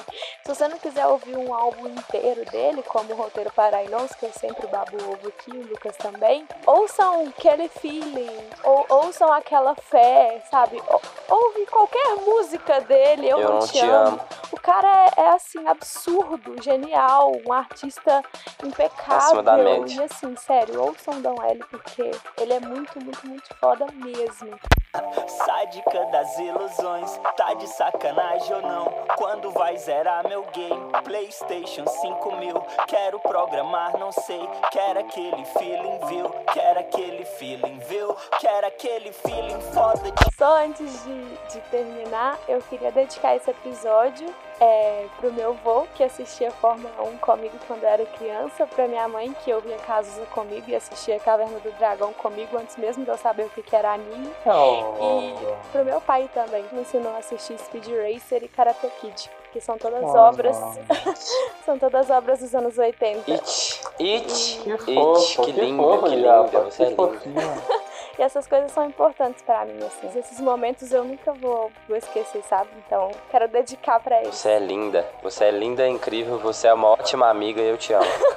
Também te amo. Rapaziada, então eu vou ser o próximo já, aproveitar já ir sendo fofo. Eu quero, primeiramente, indicar o Cine Sim, Confraria, gente, pelo amor de Deus. que é o, o projeto que o nosso amigo Brunão faz parte. É quase um universo estendido agora, outro cast e Cine Confraria, né?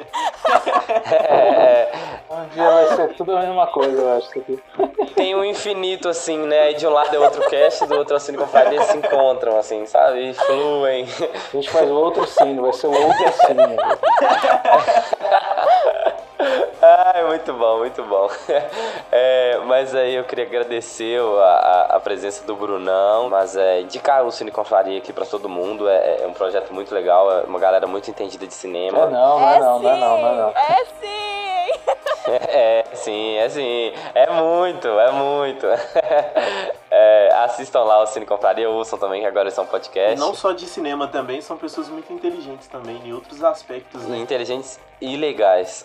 É, Mas é, eu queria indicar duas coisas. Vou indicar uma coisa que, é, que tá na minha cabeça esse ano, assim. Foi, é o supra-sumo do meu ano, que é Duna. Eu tô lendo agora o terceiro livro e eu quero já emendar os outros três livros, que apesar de, ter, de ser uma trilogia diferente, é, é, é as sequências, né? Então eu queria indicar Duna, que é, que é uma obra incrível, uma obra indis, indispensável pra pra quem gosta de ficção científica. Cara, lê Duna, Duna é foda, vai sair um filme ano que vem que eu tenho certeza que vai ser bom, porque o diretor é muito bom. Você pode estar pensando assim agora, ah, mas Duna é de 65, mas é porque Duna é muito relevante pra tudo que foi É. feito nos anos 80 de, de ficção científica. É, com certeza. Igual eu tava falando com a minha irmã, cara, o primeiro episódio dessa temporada do Mandaloriano foi assim, Duna total. Verdade. Mas e, e a, minha, indi- a minha indicação mesmo, mesmo, tava conversando com o Marquito esses dias e, e a gente tava falando sobre religião e tal. É, ele vem de, de um lar cristão, assim como eu. Não é, não faz mais parte da igreja efetivamente. Não- não- na verdade, eu acho que ele faz, Mas mas. ele faz da caverna, né? A caverna é uma igreja totalmente subversiva. Mas, né, igual. é, ele foi criado também na mesma igreja que eu, na igreja presbiteriana.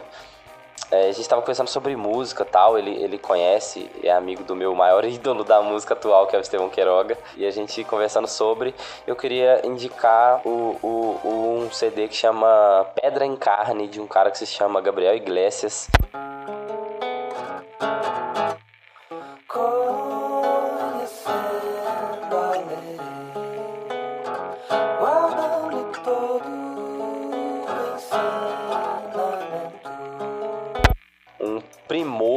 de produção musical, um primor de, de, de instrumentos, um primor de letras. É, tem, tem coisa que você ouve ali que você nem. nem, nem pô, esse negócio, porra nenhuma. É, é muito bom. É, é, é um cara que toca violão assim como ninguém. Ele é muito talentoso. Ele é um produtor de, de mão cheia também.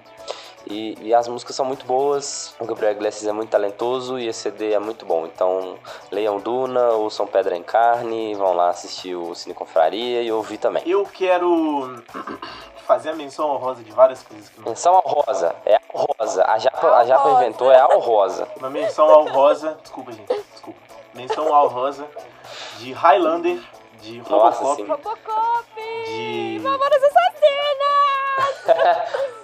Eu não gosto, mas ok. O- o- Outras, eu- entrar nessa onda sua aí, desculpa, mas é uma coisa que a gente citou muito pouco, que foi o, o- o Indiana Jones também, que é muito, muito foda. Também, Indiana Jones, eu tava na listinha aqui agora, indicar o grande dragão branco, porque tijolo não Porra, pode revida. crer. Indicar a busca do Vale Encantado, isso é importantíssimo de se citar, já que a gente não fala tanto de animações. Pô, eu só sei o que é um estegossauro por causa disso. Pode crer. Tá? Indicar o Batman, de 89, a Pequena Sereia, pra gente citar a Disney. Do Michael Keaton, que é o segundo melhor Batman. Não, o primeiro melhor Batman é do Christopher Nolan. É, é óbvio. É, querida, encolhi as crianças. É um ótimo filme pra ver semana que vem, que é a semana de Natal. Esqueceram de mim, Tartarugas Ninjas, A Bela e a Fera, Família Adams. Família Adams! E Aladdin, dos anos É. 90. Pra gente encerrar com o Jurassic Park de 93. E aí, porque tem muita coisa, mas Ah. é só uma menção rosa de coisas que foram muito Cara. boas e que a gente não citou porque tem muita coisa. É. Anos 90 e 80 são, que 20 anos de, de conteúdo.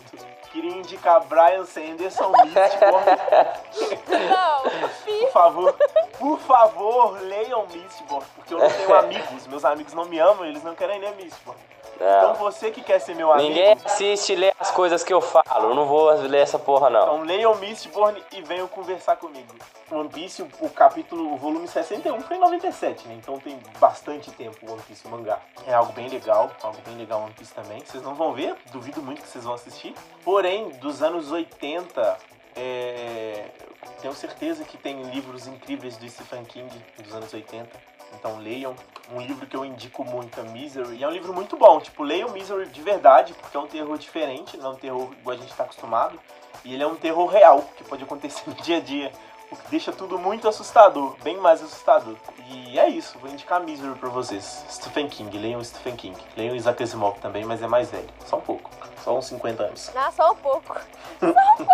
Ai, gente, que felicidade participar desse programa. Toda fico muito nossa, toda feliz. nossa. Puxa vida, cara, eu, eu, é o primeiro podcast, assim, de fato que eu, que eu, eu participo, como eu falei, a- a- fora o meu primeiro gradiente que eu gravava na fita. Isso é muito legal, E o, o, Cine, o Cine Confraria não conta porque era, é, é um, é um vídeo que a gente grava e vira um Spotifyzinho ali, né? Mas o podcast mesmo eu sempre quis fazer e, e, porra, o primeiro foi com vocês, eu fico felizão, né?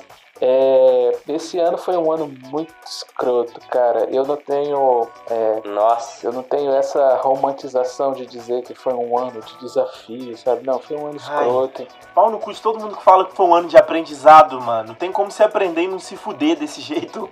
Nossa, que ódio. E olha que eu sou assim uma pessoa chegada no, no budismo, mas mesmo assim, cara, essa hora não, o meu budismo não chegou nesse ponto aí não. É, A paz acaba uma hora. é, e aí assim, é, é, foi um ano muito escroto. Números atualizados aí, ó. 1 milhão 671 mil mortos. Caralho. Isso é muita coisa. 180 mil pessoas é, é muita gente, meu amigo. É, é, é três Mineirão aí.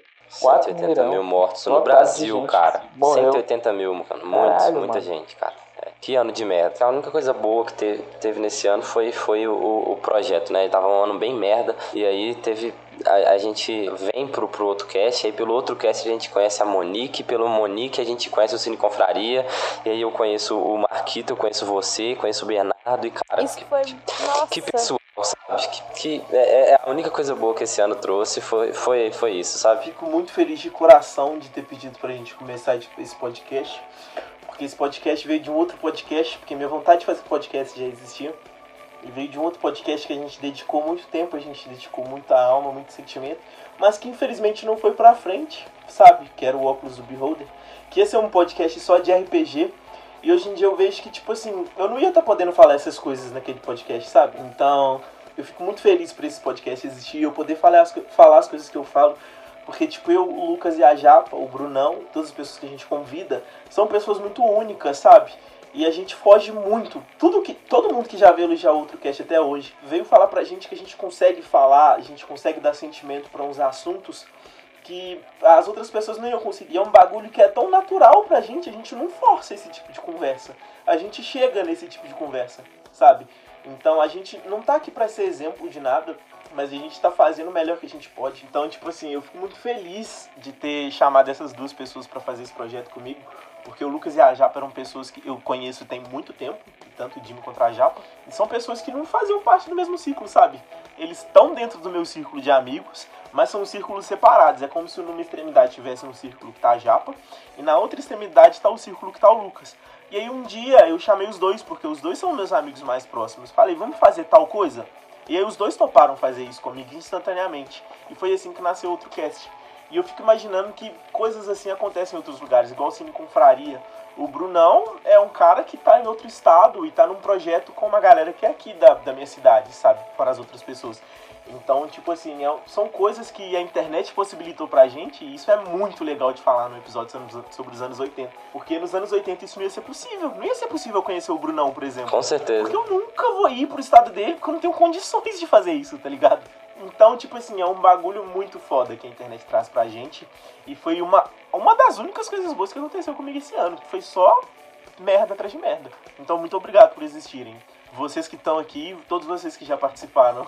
Pô, cara, então é, é- a gente tá, tá num, num- numa- na mesma vibe, assim. E eu, eu já falei isso pra Japa, assim, e já falei isso pro Lucas, assim, fora, fora do aço. Vocês, vocês são a minha, minha última esperança da humanidade, assim, porque é, vocês são de uma geração mais nova e que, pô, falam de coisas tão inteligentes e querem se aprofundar em assuntos tão bacanas.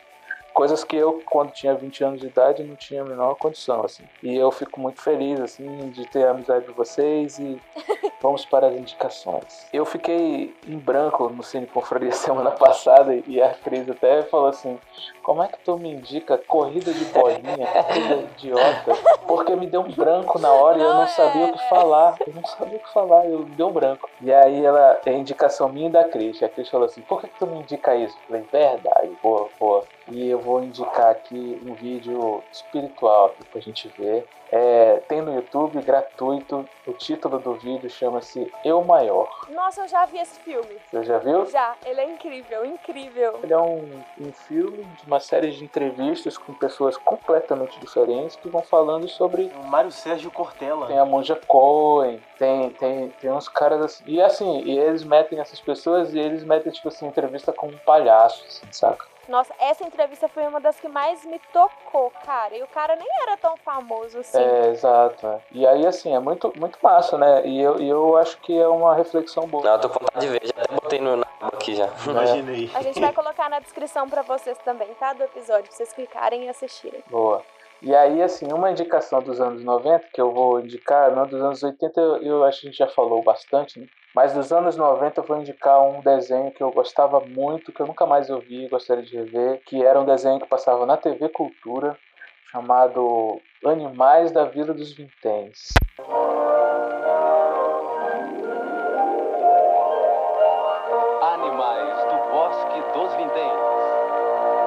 Passava de tarde na TV Cultura. É uma história de um- uns animais que viviam num bosque e o bosque ia ser devastado. Assim, é, começou a aparecer umas máquinas e tal.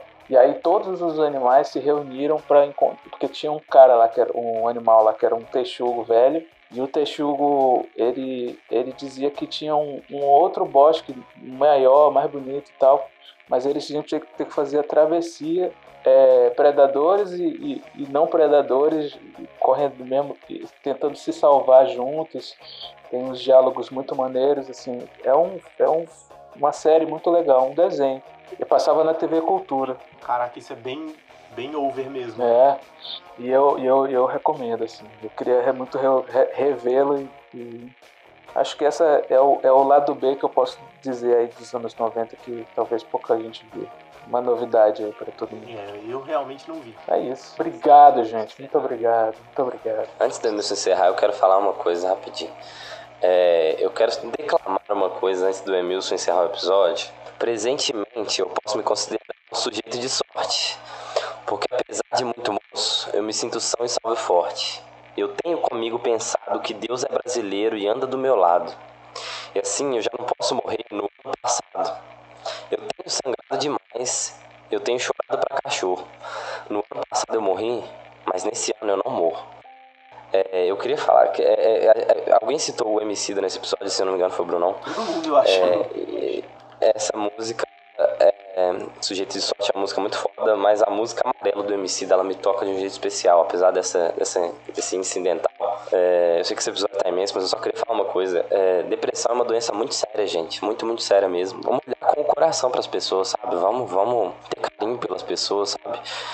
É, vamos cuidar de quem a gente ama, vamos, vamos, vamos tratar as pessoas com cuidado, vamos tratar as pessoas com carinho, não vamos ser, não vamos ser grosso sem precisar, sabe? Tá começando um ano novo, sabe? É, a gente tem 2021 inteiro pela frente, sabe? 2020 foi um ano de merda. Não que 2021 vai, o Covid vai ter acabado, mas vamos tentar aproveitar mais a, as pessoas que estão ao nosso lado, sabe? É, vamos amar mais e vamos, vamos tentar é isso, a mensagem é essa, cuidar dos outros e cuidar de você mesmo, sabe? É, não é frescura, não é, não é religião que vai te curar, é, é, vai, procura um terapeuta, procura um psicólogo, vamos, vamos, vamos atrás disso aí, sabe? Vamos, vamos tentar sair desse buraco, sabe? É, eu queria agradecer demais, demais, demais, demais a participação do Brunão. Eu gosto demais do Brunão. É, e eu queria dedicar esse episódio pra Cris, esposa dele. Um beijo pra Cris. Ai, que coisa mais fofa. Você tem um cara muito foda do seu lado. E eu tenho certeza que se ele tá do seu lado, você é uma pessoa muito foda também. E é isso aí. Um beijo pra você, Cris. Ah, eu tô quase chorando aqui. Vou segurar. A gente é muito fã do Brunão, sim, gente. Da Cris também.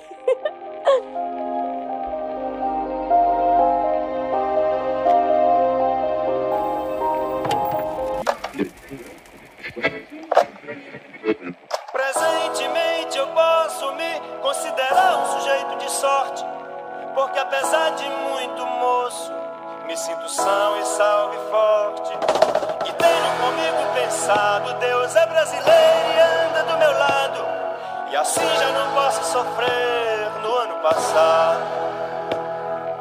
Tenho sangrado demais, tenho chorado pra cachorro. Ano passado eu morri, mas esse ano eu não morro. Tenho sangrado demais, tenho chorado pra cachorro. Ano passado eu morri, mas esse ano eu não morro. Ano passado eu morri, mas esse ano eu não morro.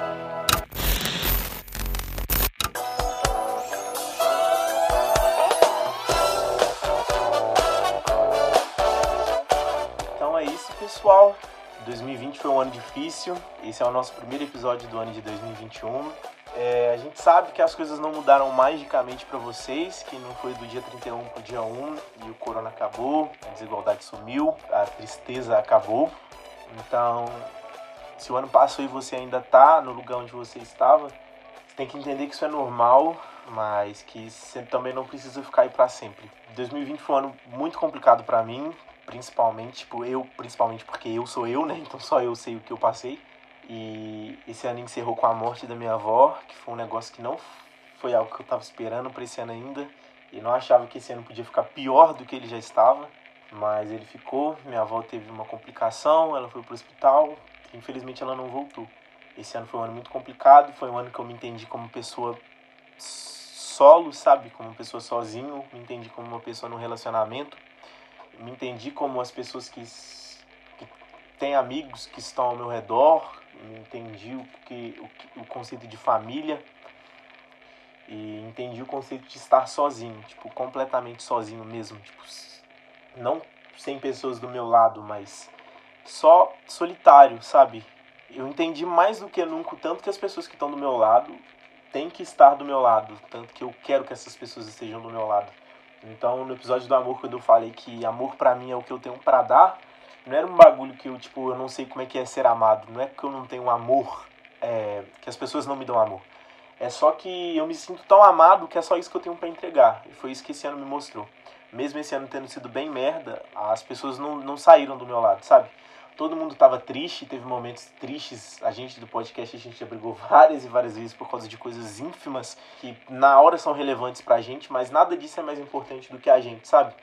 Então, já que citar no MC, uma frase que o Lucas é alucinado, uma frase que eu também sou alucinado, uma frase que a gente que eu pelo menos vou levar para a vida, que ele fala é, no início desse, desse álbum dele é que tudo que nós tem é nós, sabe? E pra gente que vem de baixo, isso é mais importante ainda. Porque tudo que a gente tem é a gente, sabe? Tudo que a gente tem somos nós. Então, esse é o primeiro episódio desse ano e eu espero que esse ano seja bom. Eu tô indo confiante, a gente não tá em 2021 ainda, a gente tá gravando esse episódio em 2020, mas eu já sei que 2021 vai ser um ano melhor que 2020, porque eu acredito nisso no meu coração e eu prefiro ir para 2021 pensando assim. Então, espero que você tenha gostado desse episódio. Foi mais um episódio aí para nossa listinha de muitos episódios. Eu sei que quando a gente estiver lá no 100, a gente vai lembrar com carinho desse episódio ainda, porque a gente vai estar tá lá no episódio 100. E aproveitem e acostumem-se, porque a gente não vai embora e o Brunão ainda vai participar de muitos episódios, assim como os nossos outros convidados. Com certeza. e é isso. Vai voltar muitas vezes. Tenham um bom 2021. Espero que vocês tenham aproveitado as festas de final de ano, comido bastante. Não liguem pro peso a mais, porque isso é comum. E é isso. Beijo no coração de cada um de vocês. Beijo. É isso, beijo, gente. Valeu. Muito obrigado.